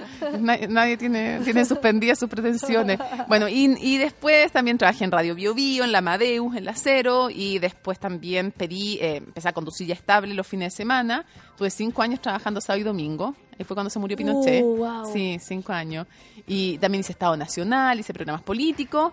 Y después llegó, eh, estaba surgiendo el, el proyecto, este canal de noticias 24 horas, y yo pedí pasarme para allá. O sea, hacía Estado Nacional y además hacía 24 horas. Y ahí surgió la oferta de, de CNN que me habían, yo había conversado con entonces jefe Rolando Santos eh, hartas veces y finalmente se concretó la idea. Eh, me acomodaba, además me gustaba mucho ese equipo. eh, sentía también que había que, que estaba súper calentita con zona de confort en TVN y necesitaba también desafíos nuevos. Y, Tenía me- una intuición también que podía ser un, Sí, un porque, lugar. venía- porque además venía un año súper político y me tincaba que eh, era un buen espacio para eso, era un canal que le daba mucho, y además que me encantan los canales de noticias, entonces para mí 24 horas y CNN eran como espacios privilegiados para trabajar, más en un año político, eh, y CNN que tenía un énfasis aún mayor en política, entonces eh, me dijeron el compañero, Daniel Matamala, lo encontré increíble, yo lo admiro, lo quiero, además, bueno, entonces no lo quería porque no lo conocía, pero lo admiraba así profesionalmente. Claro, claro, Ahora dijiste, ¡qué bueno! Sí, po, y ahora además como y además ahora lo quiero, es mi amigo, lo respeto, encuentro que es un privilegio trabajar juntos, aprendo mucho de él, aprendo mucho también de todo el equipo de CNN porque son power, son realmente impresionantes lo- todos en el equipo de CNN Chile. Y Raya para la Suma se dio todo y me fui para allá. Y también, bueno, ahora he empezado a hacer las columnas para sí, pero entonces hacía un camino largo eh, en que cada uno tiene sus mochilas y, siempre siento que una de las cosas que se hacen las mujeres también es descalificarlas desde distintos planos, intentar a veces descalificarlas desde distintos planos. Y uno se encuentra con machismo a lo largo de la carrera y, y- y algunos de los ejemplos que tengo es, ponte tú, algún, más de un jefe que me ha dicho en alguna ocasión, eh, oye, que agradado trabajar contigo porque eres tan hombre. Y después como que, no, no, sí, no. eh, mm. Y yo como, ¿qué me quisiste decir? No es que eres tan como como calmada, muy cerebral para tomar decisiones, como si eso no fueran características de las mujeres, ¿ves? O no sé, algún entrevistado que alguna vez felicitó a mi compañero por su trabajo y a mí por mi aspecto, en vivo, en pantalla, y tú te encuentras como con la disyuntiva de qué haces, si en el fondo respondes o no respondes, y yo siento que también uno tiene una responsabilidad más allá de lo que vaya a ser simpático para uno, eh, y en la percepción del público con uno, y tienes que decir, ¿sabe qué? Eso que usted me acaba de decir no es aceptable. Si no me va a felicitar por mi trabajo, no me felicite por nada. O si no, nos felicita a los dos por el aspecto, o a los dos por el trabajo. O felicítalo a él por su trabajo y a mí por nada. Pero no, no, el aspecto me parece algo tan... Pa- eh, y, y más encima equipando la situación, Claro, como tú como- lo haces regio, tú te ves linda. Da- Claro, entonces no. Eh, y es un machismo que en el caso de ese entrevistado no lamento porque No te además- hacía sentido. No, porque más él valora, yo sé que valoraba mucho mi trabajo, entonces, pero está tan instalado, eh, igual que están instalados para los para muchos hombres, no para todos, muchos privilegios que están tan instalados que ni siquiera saben que los tienen, no son conscientes de esos privilegios. Entonces, claro, es, y lo otro que sufrió que es, en el fondo, eh, claro, eso, y también, por ejemplo, eh, me pasó el año pasado en Tolerancia Cero, que, eh, que es un programa ya de frentón de opinión y con, con mucho, como, con, con argumentos, con invitados importantes, están todos Con los una presidenciables. historia sí. también. Y me, da, me, me causaba cierta entre molestia y también como risa que eh, cuando había un intercambio de argumentos eh, fuerte entre un entre si me pasaba a mí con un entrevistado es como ay qué dura está siendo y si era cualquiera de los hombres que estaban en el panel fíjate que en ese caso era como qué choro el periodista entonces creo que todavía hay creo que todavía hay harto machismo y otro que sufrimos y todas las que nos están escuchando van a saber que así es uno de base que es que, eh, y lo decía, ponte tú la, la Virginie Despont, eh, ella lo dice súper bien eh, y lo recuerda en más de una ocasión, que la gran revolución, creo yo, que se debiera producir, todavía no se produce, eh, a pesar de las oleadas sucesivas de feminismo que, se han, que han habido a lo largo de la historia del mundo, y es la revolución del mundo doméstico. Eh, yo me acuerdo que hice una columna en que decía... eh, el movimiento feminista ha dicho con razón que la revolución será feminista o no será. ¿Qué tiene que ver? Ni siquiera con, no es que estén pensando en tomarse la Bastilla, ni salir a las calles con armas, no, no están pensando en ese sentido de la revolución, sino que el cambio cultural, ¿será feminista o no será? Yo dije, yo creo que eh, la revolución feminista será doméstica o no será. Porque en el espacio doméstico es donde menos eh, ha, logrado entrar el feminismo. Y desde ahí para afuera. Sí, pues, y y eso es una condición de base muy fuerte, porque tú puedes tener acceso a puestos de trabajo, a cargos públicos, pero si te sigue pasando que la distribución de cargas al interior del hogar y la cocrianza no es tal, entonces sigue habiendo un doble trabajo para la mujer, un desbalance en las tareas que te impide después descansar, ser más creativa. O a mí me pasa, cuando tú, para el marca registrada que estamos haciendo ahora en CNN Chile. Aprovecho para hacer comercial a las ocho y media. Ah, pero si Todos lo los días. vemos. Yo ahora veo bien. eh, para mí Muy es mi noticiero de, las gracias. noches, porque de verdad es, es- es concreto. Mm, son cinco me noticias. encantó el programa. Ah, muchas De verdad que sí. Muchas gracias. Igual yo creo que está un poco nublada porque era un poco barrera conmigo, pero bueno. Yo sí, pero. Sí, pero no, ¿A importa. Muy bien. ¿Qué le importa? Qué buena esa canción. Ah, qué le importa. Ya, la cosa es que, eh, que, que creo que al final, cuando me pasó que buscaba panelistas para una sección que se llama Doble Clic, y me, me gustan buscar mujeres. Eh, trato de hacer lo que se llama la búsqueda intencionada. Sí, sí, porque sí. hay mujeres. Como Entonces- cuando los profesores debieran decir, busquen eh, la, eh, como in- incitar a esto. Porque ¿no? existen, sí, es Estamos una leyendo cosa- mujeres, yo estoy, estoy leyendo puras mujeres. No, sí, de hecho yo estoy además educándome en feminismo porque me di cuenta de las tremendas ignorancias y falencias que tenía. Entonces, Por leerse supuesto. el segundo sexo de Simón de Beauvoir a los 40 años eh, me da como un poco de vergüenza, pero, Pero pero, que- bueno, que- me tengo que que, que no nos haya llegado para el No, colegio y- y- no, o en, no sé, una amiga. Yo ¿Por qué nunca no lo tuve cerca. ¿Por qué leímos, no sé, el Quijote y no leímos a Simón de Beauvoir, ponte tú? Que debiera ser como, eh, es un... O sea, yo en ciencia política tuve que leer Mi lucha de Hitler, que me parece muy bien, porque es imposible Pero habría sido conocer el nazismo, tener el con- el- tener también lo otro. Matices. Obvio, pues sí. Eh, o sea, El segundo sexo es un, libro fundante en feminismo, incluso criticado por algunas postfeministas, pero es un elemento de discusión, es como un clásico, en fin. La cosa es que eh, finalmente creo yo que cuando uno habla de desbalances y todo eso tiene que ver con este desbalance doméstico y la doble carga que tienen todas las mujeres.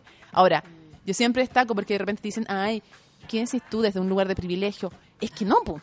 Justamente a mayor privilegio, mayor obligación. Entonces, tu obligación es tratar de que nadie se quede atrás.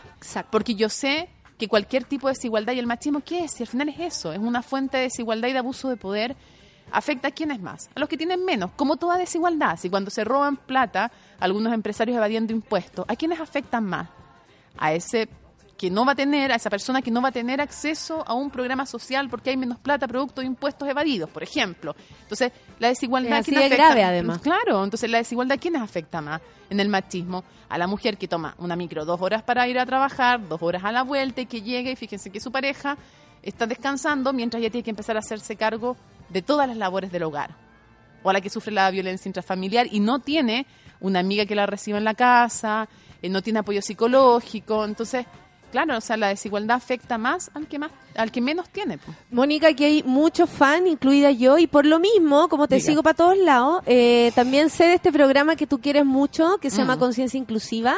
Eh, aparte, eh, se da una conversación, si alguien no lo ha visto, tan, eh, ¿cómo se podría decir? Sin ese... es- sin ese como no sé esa sensación de estar como desde la diferencia porque Mm. es muy difícil cuando dos personas como tú decís hombre mujer incluso pero eh, frente a, a lo al- al- a lo que te pueda no sé tus sentidos si no los tienes si no puedes caminar si Mm. eh, es muy difícil porque uno a veces no sabe ni cómo hablar Sí. ¿Cachai? ¿Cómo, cómo me refiero? ¿Qué le digo? Eh, no sé, como no sabemos, Mm. no sabemos comunicarnos desde ese lugar. Y yo cuando veo tu programa, Conciencia Inclusiva, veo que eh, los invitados se sienten cómodos, las invitadas están a sus anchas y las preguntas y todo lo que ahí pasa, eh, no, como que no, no existiera este, este temor ¿no? Y ni esta mm, dificultad, ni esta como, no sé, deficiencia que tenemos los normales, comillas, Mm, frente mm. a personas que eh, les puede fallar alguna cosa, por decirlo de algún modo, ¿cachai? Como que se entienda. Entonces, ¿cómo nació la idea de este programa? Que yo siento que, no sé, es un aporte demasiado grande para, para todos verlo, de verdad que sí, todos. O sea, Todos, todos. eh, para, para mí, la verdad es que yo creo que es ¿Cómo nació este programa? ¿Hace Mira, cuánto existe? Este programa ya va sé a que nunca te preguntan sobre esto, por eso va a lo quise existir como... Se van a cumplir cinco años. harto rato. Y porque, bueno, uno, yo siempre hago la- el alcance que eh, el aporte que yo he intentado, aunque sea chiquitito, hacer desde la discapacidad no tiene que ver tanto con contar mi historia personal, porque yo soy como súper celosa de eso, porque creo que no me pertenece a mí nomás, sino que a toda mi familia. Y porque más yo creo que la intimidad es algo que como es un tesoro, lo que hace uno es lo mismo que hace con un tesoro, lo esconde, no, no lo exhibe. Ese es mi punto de vista, si alguien tiene otro distinto, Por supuesto. me parece súper bien. Y de hecho, eh, afortunadamente, muchos de mis invitados piensan distinto que yo y están dispuestos a contarse historias en el programa, lo A cual puede ser una tesoro. Claro, lo cual puede ser una contradicción, pero ellos lo, ellos me dicen, claro, es que es distinto, porque tú lo tendrías que contar como estaría demasiado centrado en ti. en, en nuestros casos está sentado como desde, desde, la, desde la vivencia, es, Sí. es- es diferente. Y porque más yo siento que entre- también hay como un tema de... de bueno, hay, hay ciertas barreras que son difíciles eh, de, de establecer. Pero lo que yo sí puedo contar es que este, este programa no existiría si no hubiera existido mi hija Clara. Yo tuve una hija con síndrome de Down y, mm, y, y no iba a ser un programa, iba a ser un capítulo unitario. Iba a ser un capítulo unitario y eh, cuando estábamos haciendo el capítulo unitario que iba a durar media hora, nos había, esto fue durante el gobierno de Sebastián Piñera, me acuerdo que la que entonces dirigía, la Jimena, que entonces dirigía el, el, el Senadis, nos dice, oye, podrían hacer un capítulo especial por un tema. Y, Ay, sí. Y mi jefe dijo, bueno, que lo conduzca la Mónica, tiene una hija con síndrome de Down, tiene, va a tener empatía con el tema. Yo, ah, feliz, ya, bacán. Iba a ser media hora y lo estábamos grabando y yo le digo a mi jefe, jefe, alarguémoslo a una hora porque está tan bueno el tema y tanto que hablar. Sí, obvio, ya. Y lo hicimos de una hora. Y cuando salí yo me sentí tan mal, tan mal. Según que había sentido contenta. ¿Y qué te pasó? Me pasó que dije, qué vergüenza que no tengamos ni un programa sobre esto. Que esto sea como, Como que me cayó una así- eventualidad. No la teja, me cayó el, el techo completo en la cabeza y yo dije, ¿cómo no tenemos un programa sobre discapacidad? Y me puse a averiguar y nunca había existido en Chile un programa de televisión sobre discapacidad, hablando no sobre las personas con discapacidad, sino que con las personas con discapacidad. Exactamente, eso quería yo también. Y como que fue como, oh, qué vergüenza. Y me sentí tan mal porque además, o sea, yo tenía una hija con discapacidad y yo no me di cuenta antes de eso. O sea, claro, yo estaba en una situación súper especial porque mi hija está en una, una condición de salud súper precaria. De hecho, finalmente falleció, lamentablemente, la Clara. Y, y estaba probablemente con las antenas puestas en otro lado. Pero yo como periodista, yo como periodista tenía la obligación, eh, independiente de no haber tenido ningún familiar con discapacidad, si nunca lo hubiera tenido, de siempre tratar de estar escuchando a los que no tienen voz. Entonces, yo me Sí. había mandado un medio condoro, yo y todos los periodistas, de no haber creado nunca un programa sobre este tema y con estas personas. Entonces, bueno, ahí lo que pasó es que lamentablemente, justo, justo el fin de semana en que salió por primera vez este programa, mi hija falleció. Y yo no fui capaz de esta idea que le planteé a mi jefe, que mi jefe, todos de inmediato se entusiasmaron mucho con la idea. Yo no fui capaz de hacer ningún programa durante meses sobre el tema. Y luego empecé a trabajar en un congreso de educación con gente de la institución teresiana, que yo creo que eres uno de los mejores colegios de integración en Chile. Y, mm, y ahí le dije, ya jefe, ahora sí estoy como más armadita, hagamos este proyecto. Y se entusiasmaron mucho eh, y fue muy bonito porque todo el equipo, eh, es muy raro lo que pasa con ese programa porque en general en CNN todos le ponen mucho más color que lo que dice su contrato y más talento y más esfuerzo. Pero lo heavy Natalia es que en este, en este proyecto como que la gente incluso hace más y siempre salen ideas como, no sé, este proyecto saca lo mejor de todos nosotros. Y, y me pasa a mí que, que, claro, como yo creo que cuando uno tiene a alguien con discapacidad en tu familia, todos tienen esa discapacidad y para siempre. O sea, yo tengo síndrome de Down para siempre. Y, y me pasa que no me puedo desligar del tema, me parece- no, no puedo, es, un, es una promesa que además le hice a mi hija, entonces para mí el programa de alguna manera es un, es un homenaje y, yo, y hay que hacerlo con mucha humildad porque yo he tenido que ir aprendiendo. Y, Me imagino. Y hay comodidad porque al final, que es algo que yo debiera aprender para mi labor periodística en muchos otros ámbitos, eh, yo muchas veces le tengo que decir a los invitados, no sé si esto que te voy a preguntar te va a incomodar, pero tampoco voy a tomar la actitud paternalista de, ay, lo voy a tratar como con como si fuera de cristal y no le voy a A eso, preguntar. a eso voy con No, las dificultades pregunto, y, con, pero- y con esto que pasa en tu programa y que se nota eso, como de evidenciarse. Es que no sé cómo decirlo, pero bla, bla, bla, Sí, bla. eh, Y además preguntamos desde, Desde la somos naturalidad. iguales, desde la naturalidad somos iguales. Sorry si meto las patas eh, y se lo digo así, onda, no tengo idea si esto está mal dicho, corrígeme si no es así. Y al final también yo he ido aprendiendo mucho y todo el ¿Qué, equipo. qué ha ido, por ejemplo, lo más, bueno, lo que tú decís, sacan lo mejor de ustedes, Mm. pero respecto a, a veces hablamos de feminismo Mm. y, y solo nos enfrentamos, y se entiende porque la desigualdad de mujeres y hombres es, es abismante, sistemática y todo, pero también tiene que ver con lo que tú decís, con el que no tiene las mismas posibilidades que yo, sea quien sea, y pase lo que le pase. ¿Cachai? La otra, la otra vez me pasó lo, lo mismo, estábamos en la calle el día de la marcha Mm. y se me acerca una amiga afro-latina, llora conmigo, me reclama que ellas no estaban ahí y, y, y fue como, y a mí me hizo un hoyo en el alma y yo me comprometí desde ese minuto a hacer algo, Mm. porque yo reconocí en mí una deficiencia frente al tema, no conocerlas, no incluirlas, no saber. Pero lo que imagínate yo que tenía una, yo periodista con una hija con discapacidad y no se me había ocurrido hacer un programa sobre el tema de la discapacidad. Imagínate. O sea, qué, qué ¿Qué- qué ha sido irresponsable. lo, lo más, lo más fuerte, o sea, lo más, lo, lo mejor que haya aprendido? A mí, por ejemplo, me, me resulta, Mm. eh, ve- no sé, saber comunicarme incluso. Sí, es con que para mí, personas. para mí eh, es una cosa muy mágica que pasa en ese programa. Yo entro a ese programa y como que siento Aparte que tiene un tono distinto, están Sí, todos como están relajados. todos como- es pura buena onda, es pura buena Sí, energía, por haber sí. tenido un día pésimo y entro a ese estudio y es una pura, pura buena energía. Entonces aprendo de del humor, de la resiliencia que tienen ellos. Y, y he aprendido y me quedo marcado, la carita y tantos otros me lo han dicho, que no son ni niños ni superhéroes. La gracia de lo que viven ellos y que lo viven con una sonrisa, justamente es que no son superhéroes, porque si son superhéroes, tremenda gracia vivirlo con, con una sonrisa. No, pues. Claro. es que son gente común y corriente, pero que, eh, que en general la discapacidad saca lo mejor de ellos porque los obliga finalmente en una sociedad que es súper injusta, que habla mucho de inclusión, pero que tiene todavía deudas pendientes, aunque se ha avanzado harto, o sea, hay hartos avances, eh, pero que los obliga en el fondo a, a tener formas más ingeniosas de adaptarse, a desarrollar. Me, me ha asombrado, por ejemplo, el humor que tienen. Eh, la gente con en general en situación de Se discapacidad mucho en el programa. tiene y tienen sí, para y que tienen- para que quien no lo ha visto y dice, oh, ¿de qué se tratará? ¿Qué profundidad? Se ríen porque ellos también comentan con mucha naturalidad lo que le, lo que les ha pasado, Mm. cómo aprendieron desde comer hasta comunicarse, tener sexo. O sea, cuando, me hablan, pues, tú cuando hablamos, el capítulo en que hablamos de sexualidad, y además vamos aprendiendo, porque todos tenemos que ir aprendiendo desde cómo se habla, de, no sé, pues, de, de- de cómo, cómo se habla, de que si alguien tiene problema de fotofobia, lo sentamos en un lado del estudio y no en el otro, que si alguien que tiene sobreestimulación sensorial, no lo apretas fuerte cuando lo vas a saludar, o sea, distintas cosas, o que hay periodos de latencia, porque una persona con síndrome de Down, en general nunca había sido invitada a un panel a que hablara, porque implica de repente, la- hay gente con síndrome de Down que tiene periodos de latencia, entonces si yo te hago una pregunta, va a haber un silencio un rato. Y tal vez se ha demorado un poco. en- y darse esos espacios, darse esos silencios, esos momentos. eh, entonces, como, como tener menos menos conciencia de la seriedad y de la importancia de lo que uno está haciendo.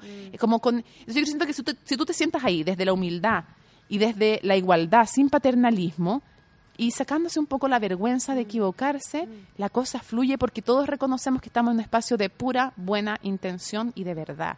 Y eso es muy Y bonito. ellos Entonces, se sienten mucho más cómodos. Claro, pues se sienten pares, que no lo están viendo ni como los pobrecitos ni como los superhéroes. Y a mí me da risa cuando hacíamos por todo el tema de sexualidad, eh, que de repente yo le estaba preguntando algo a la, a la Carito Pérez y me dice, oye, pero tú sabes que existe el Silla Sutra. Y yo, ¿qué? Y, em- y claro, y no, me, no me mido como en un noticiero, en un espacio formal en que no diría, ¿qué? Digo, ¿qué? Digo yo.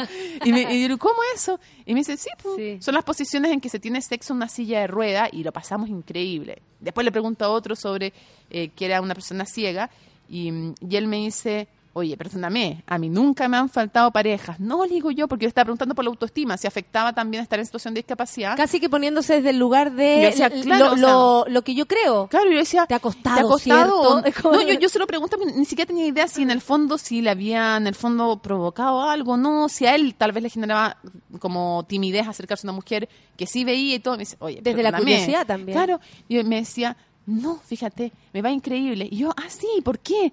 Y me decía, porque yo no veo y por lo mismo tengo un tacto increíble. Y yo, ah, y en verdad, y una de las personas que lo acompañaba de lejos me decía, Y sí. caché cuánta gente además a través de él se sentía identificada con su testimonio porque esos testimonios también están su- muy silenciados, no Sí, los son, Es que sabes que son invisibles, Natalia, son invisibles. O sea, a mí me da mucha pena que en general eh, son gente que además, eh, yo siento que es, es cierto ese dicho que el que el que no llora no mama. Bueno, Mm. yo siento que en, en este país eh, el que no sale a la calle no existe, el que no se manifiesta en el espacio público. Y el espacio público son las calles y son también los medios de comunicación. Y siento que hay una obligación de nosotros de poner estos temas sobre la mesa. Y hay una carencia y una culpa muy grande de nosotros, los medios de comunicación, de tenerlos o invisibilizados o si no en la oscuridad. Y cuando digo en la oscuridad, es que en general eh, se ocupa mal el lenguaje y cuando ahora ha cambiado muchísimo, por suerte, los medios de comunicación, pero antes, hace un tiempo, cuando tú hablabas de discapacidad era todo oscuro, las notas eran como tétricas, lúgubres. Eh, todavía, o sea, todavía se insulta con la discapacidad o con las patologías, porque no son enfermedades, las patologías mentales. No seas esquizofrénico, pero por favor, o sea, lo que significa para una persona esquizofrénica que tiene esquizofrenia, escuchar que con lo que con, con la patología Con lo que tiene en el fondo, o, o tú cuando se dice, eh, ¿tú padeces de síndrome de Down? Cuando el síndrome de Down es un síndrome, una característica genética, y yo nunca te diría, Natalia, ¿tú padeces de ojos verdes? No, pues. Entonces, eh, tú dices, pero son palabras, o cuando se insultan en con mongólico. Hace poco tuve un pequeño entrevero sobre el tema. Eh, no, no es aceptable. No es aceptable porque el lenguaje construye realidad y porque daña a las personas, porque hiere. O sea, las diferencias sociales. O sea, yo siempre trato de hacer esta, esta como metáfora. Siempre se dice que Chile está sobre unas fallas geológicas. Eso es verdad y por eso hay terremoto y no sé qué más. Pero Chile también vive sobre una falla eh, social y de falta de empatía. Y, en, y en la desigualdad, eh, los que tienen menos voz son los menos afectados. Entonces, si una mujer tiene menos voz que un hombre, es más afectada. Si tiene menos recursos, también.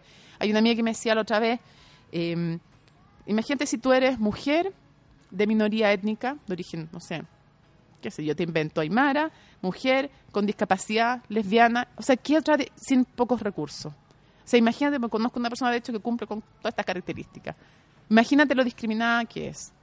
Sí, pues, entonces yo siento que lo- lo- los comunicadores y en general la sociedad debería trabajar para ellos preferentemente.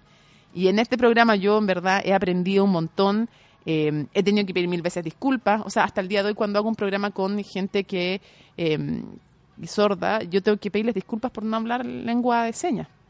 Que se dice lengua de señas, lo aprendí yo de ellos, yo antes decía lenguaje de señas y Claro, no es lengua de claro. señas.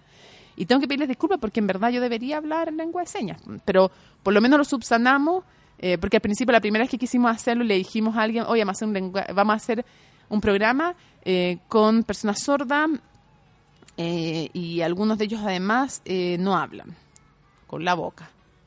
¿Y qué? Si eso es televisión, ¿cómo van a hacer eso? Y claro, al principio no sabíamos cómo lo íbamos a hacer, después nos ocurrió poner un intérprete, Un intérprete. ahí al lado, en un lado en que todos lo pudieran ver y quisiera de voz, además de los que estaban haciendo solo lengua de señas, y funcionó precioso y es uno de los mejores programas que hemos hecho y ahora nunca, y ahora después de que aprendimos la primera vez nunca nos complicamos, hace dos semanas tuvimos un tema de lo mismo. Entonces, eh, se puede, se puede, requiere. Pasémosle, pasemos el dato. Pues, ¿Cuándo Sí, va, va los sábados Inclusiva? a las 10 de la noche. Y además ¿Y lo repiten el tiene domingo. repetición? Sí, lo repiten durante el domingo y también en la semana. Sí, lo Sí. repiten en la semana para Sí. quienes el fin de semana están ocupados. ¿Y, y marca registrada? Marca Tiene registrada. poquito tiempo marca Sí, registrada. pues ya esta es la tercera ¿Cómo fue semana. cambiar el, el, el rumbo de separarse de Daniel, hacer un programa sola y todo eso? Tenemos una pareja abierta ahora. Porque nos vamos a reunir, ponte tú, para las coberturas, para los breaking news, como se llaman en CNN, como cuando hay... Entonces nos vamos, la, la dupla se reencuentra para, Ya. para ¿viste? Va a ser como una pareja libre, no sé, un touch and Pero ha estado bueno hacer este informativo. programa en Es- solitario, ¿qué te parece? Lo que pasa, a mí en general, yo... A no mí estáis general- sola, tienes muy buenos No, pues panelistas, hay armado un buen, buen panelistas. equipo. Sí, sí, tenemos un- uno- unos panelistas increíbles. Eh, es un súper buen equipo. eh, además, no sé, desde eh, Sebastián Alarcón, que es como el, el- el productor ejecutivo, eh, Felipe Leiva, Renato Villegas, todos los periodistas, la Belén, la Vale, Roberto, todos, eh, Sergio, son todos buenísimos. O sea, el equipo es muy power. El Edu, el director, son realmente buenos. Eh, y además tengo siempre a mi amigo Daniel en la oficina y yo le puedo preguntar cosas, me puede preguntar a mí, o sea, el trabajo en equipo igual sigue. Eh, a mí me gusta siempre conducir más en dupla, lo reconozco. Pero también es bonito desafiarse uno y aprender también a conducir, no sé si aprender, pero volver a conducir también en solitario también es un nuevo aprendizaje, Claro. entretenido. Eh, Aparte en- que después, eh, o sea, los dos los, lo- es como hacer crecer esto mismo que claro, juntos. Claro, entonces que sea ya dos horas, no una hora. Exacto. Entonces es, es interesante, es desafiante y además yo encuentro que el, el, el lote de el lote de te voy a te voy a la lata, pero el lote de panelistas además que hemos como construido Lo que tú quieras, al, cual al cual te podríamos al cual te podríamos Oye, además eh, incorporar. mira, ¿ah? búscalo, búscalo. Aquí lo eh, tengo, lo tengo, lo tengo, lo tengo. Porque la gente Mm, está muy agradecida que eh, habláramos de conciencia inclusiva y de ese tema. Yo sé que eh, muchos tal vez te quieren escuchar en todos los temas de feminismo y todo lo que nos convoca a nosotras dos, Mm. como por lo que nos junta, eh, los medios, tu historia, pero a mí me parecía que, Ay, era un lugar para conversar. Sí, yo te lo agradezco porque además no es un lugar. También hay cosas, lo que yo te conté también de, de mi hija, también lo cuento en muy pocas ocasiones y, y no cuento No nada sabía más la de historia ella. del Mm. programa, tampoco era la intención, pero era No, saber pero, cómo... pero lo cuento también porque también uno sabe a quién y cómo y dónde lo cuenta. Muchas gracias. Sí, ¿Cómo son eso- tus panelistas? Mira, ponte tú. Para que salgamos Mira, de- analistas Inter tengo, no sé, muchísimos. Ah, porque, ah, también ve que tiene corazón Natalia, auditores, tiene, y auditoras, tiene corazón y le dio como vergüenza lo que le dije. Pero no, mira, analistas Inter tengo como 20 porque son todos los que vienen de un programa que yo hacía antes que se llama Cable a Tierra. Eh, Lucía Amer, Daniel Brieva, Cristóbal Rovira, la Marcela Ríos, que la debes conocer también. Eh, ya, después aquí, ya, emocionate porque aquí vienen los abogados. Ya, ya. ¡Ahí viene! ¡13-13! Yo sabía.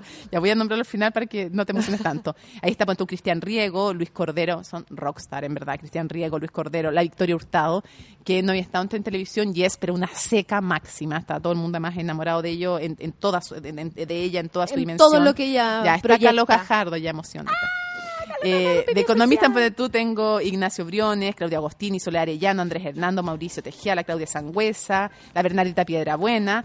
Eh, analistas nacionales que te hacen emocionar de nuevo está los Contardo. También nos Sí, emociona. pues está Jorge Navarrete. Sobre todo porque sacó la voz y eso ha sido bacán, escucharlo bacán. en la radio, escucharlo Sí. en tu... Sí, está bueno porque es un matiz en opinión. Él es buenísimo, además tiene una ironía, súper- tiene sí, no, todo. sí, sí. Está el Jorge Navarrete, que es el Princho Navarrete, está Claudio Alvarado Elías, la sí, Muchísimos. la Constanza. Y todos te dijeron que sí. Sí, Llamó Queen Mónica y todo, sí. Fue un proceso largo. No sé pronunciar nunca, siempre lo hago mal ya. Constanza Schoenhot. Ya, ahí pasó Piola, Juan Carlos Eichholz. Eh, está la Ale Injo, que también. Está Alberto Prej, así que la José. Fíjate que tu- tuvimos un descubrimiento recién con dos mujeres eh, en esta semana: la Josefina Arauz y está también la mm, de Elías y la Verónica Figueroa, que es una historiadora mapuche. Es buenísimo. O sea, de verdad, eh, yo estoy muy agradecida a todos Vamos- ellos. las vamos a sapear. Sí, sapear nomás y la invitáis de todos lados los pro- panelistas. si eres tú, pero ningún problema. Eh, Mónica, no, son lo mejor. mira, eh, hay mucha gente que dice que tenéis que volver. Yo sé que te quitamos una hora de tu No, precioso dale. tiempo, eh, porque me quedé con la gana de conversar problema. contigo sobre los medios de comunicación y ahora ¿Hasta qué hora dura este programa? Yo me quedo aquí, me, me tomo se el programa. terminó, Mónica. Rayos. Pero nada, Pero puedo venir otra vez, no te Mucho amor para ti, eh, para tus programas, para marca registrada, para conciencia inclusiva. Eh, yo al menos disfruto mucho esto, esos dos programas, básicamente porque siento que la información está concreta y, y es de parte de alguien que yo le creo y eso se agradece. Muchas gracias por compartir con nosotros, por tener la confianza conmigo y con este programa, con todo lo que te estamos escuchando aquí así silenciosamente y, y muy respetuosamente. ¿Yo te puedo decir algo o te retan si te pasas 30 segundos? No, yo me he ¿Puedo? No, yo quiero, yo quiero agradecerte a ti porque de verdad, o sea, eh, primero que te atrevieras a recuperar el espacio del humor, de la ironía, de la crítica en Viña, pararte ahí, o sea, yo ni muerta, yo, no, no, o sea, de verdad que no lo encuentro admirable, no podría. Y encuentro que atreverse a subirse, porque, por- porque, porque además los pioneros son importantes y en eso siento que, que tú eres una voz muy relevante porque fuiste capaz de pararte ahí e instalar el tema del feminismo cuando no era seguro hacerlo. Entonces, cada mujer que lo haga yo la valoro igual, porque es imposible que todas sean las primeras. Entonces, cada mujer que lo pone yo las valoro a todas, a todas.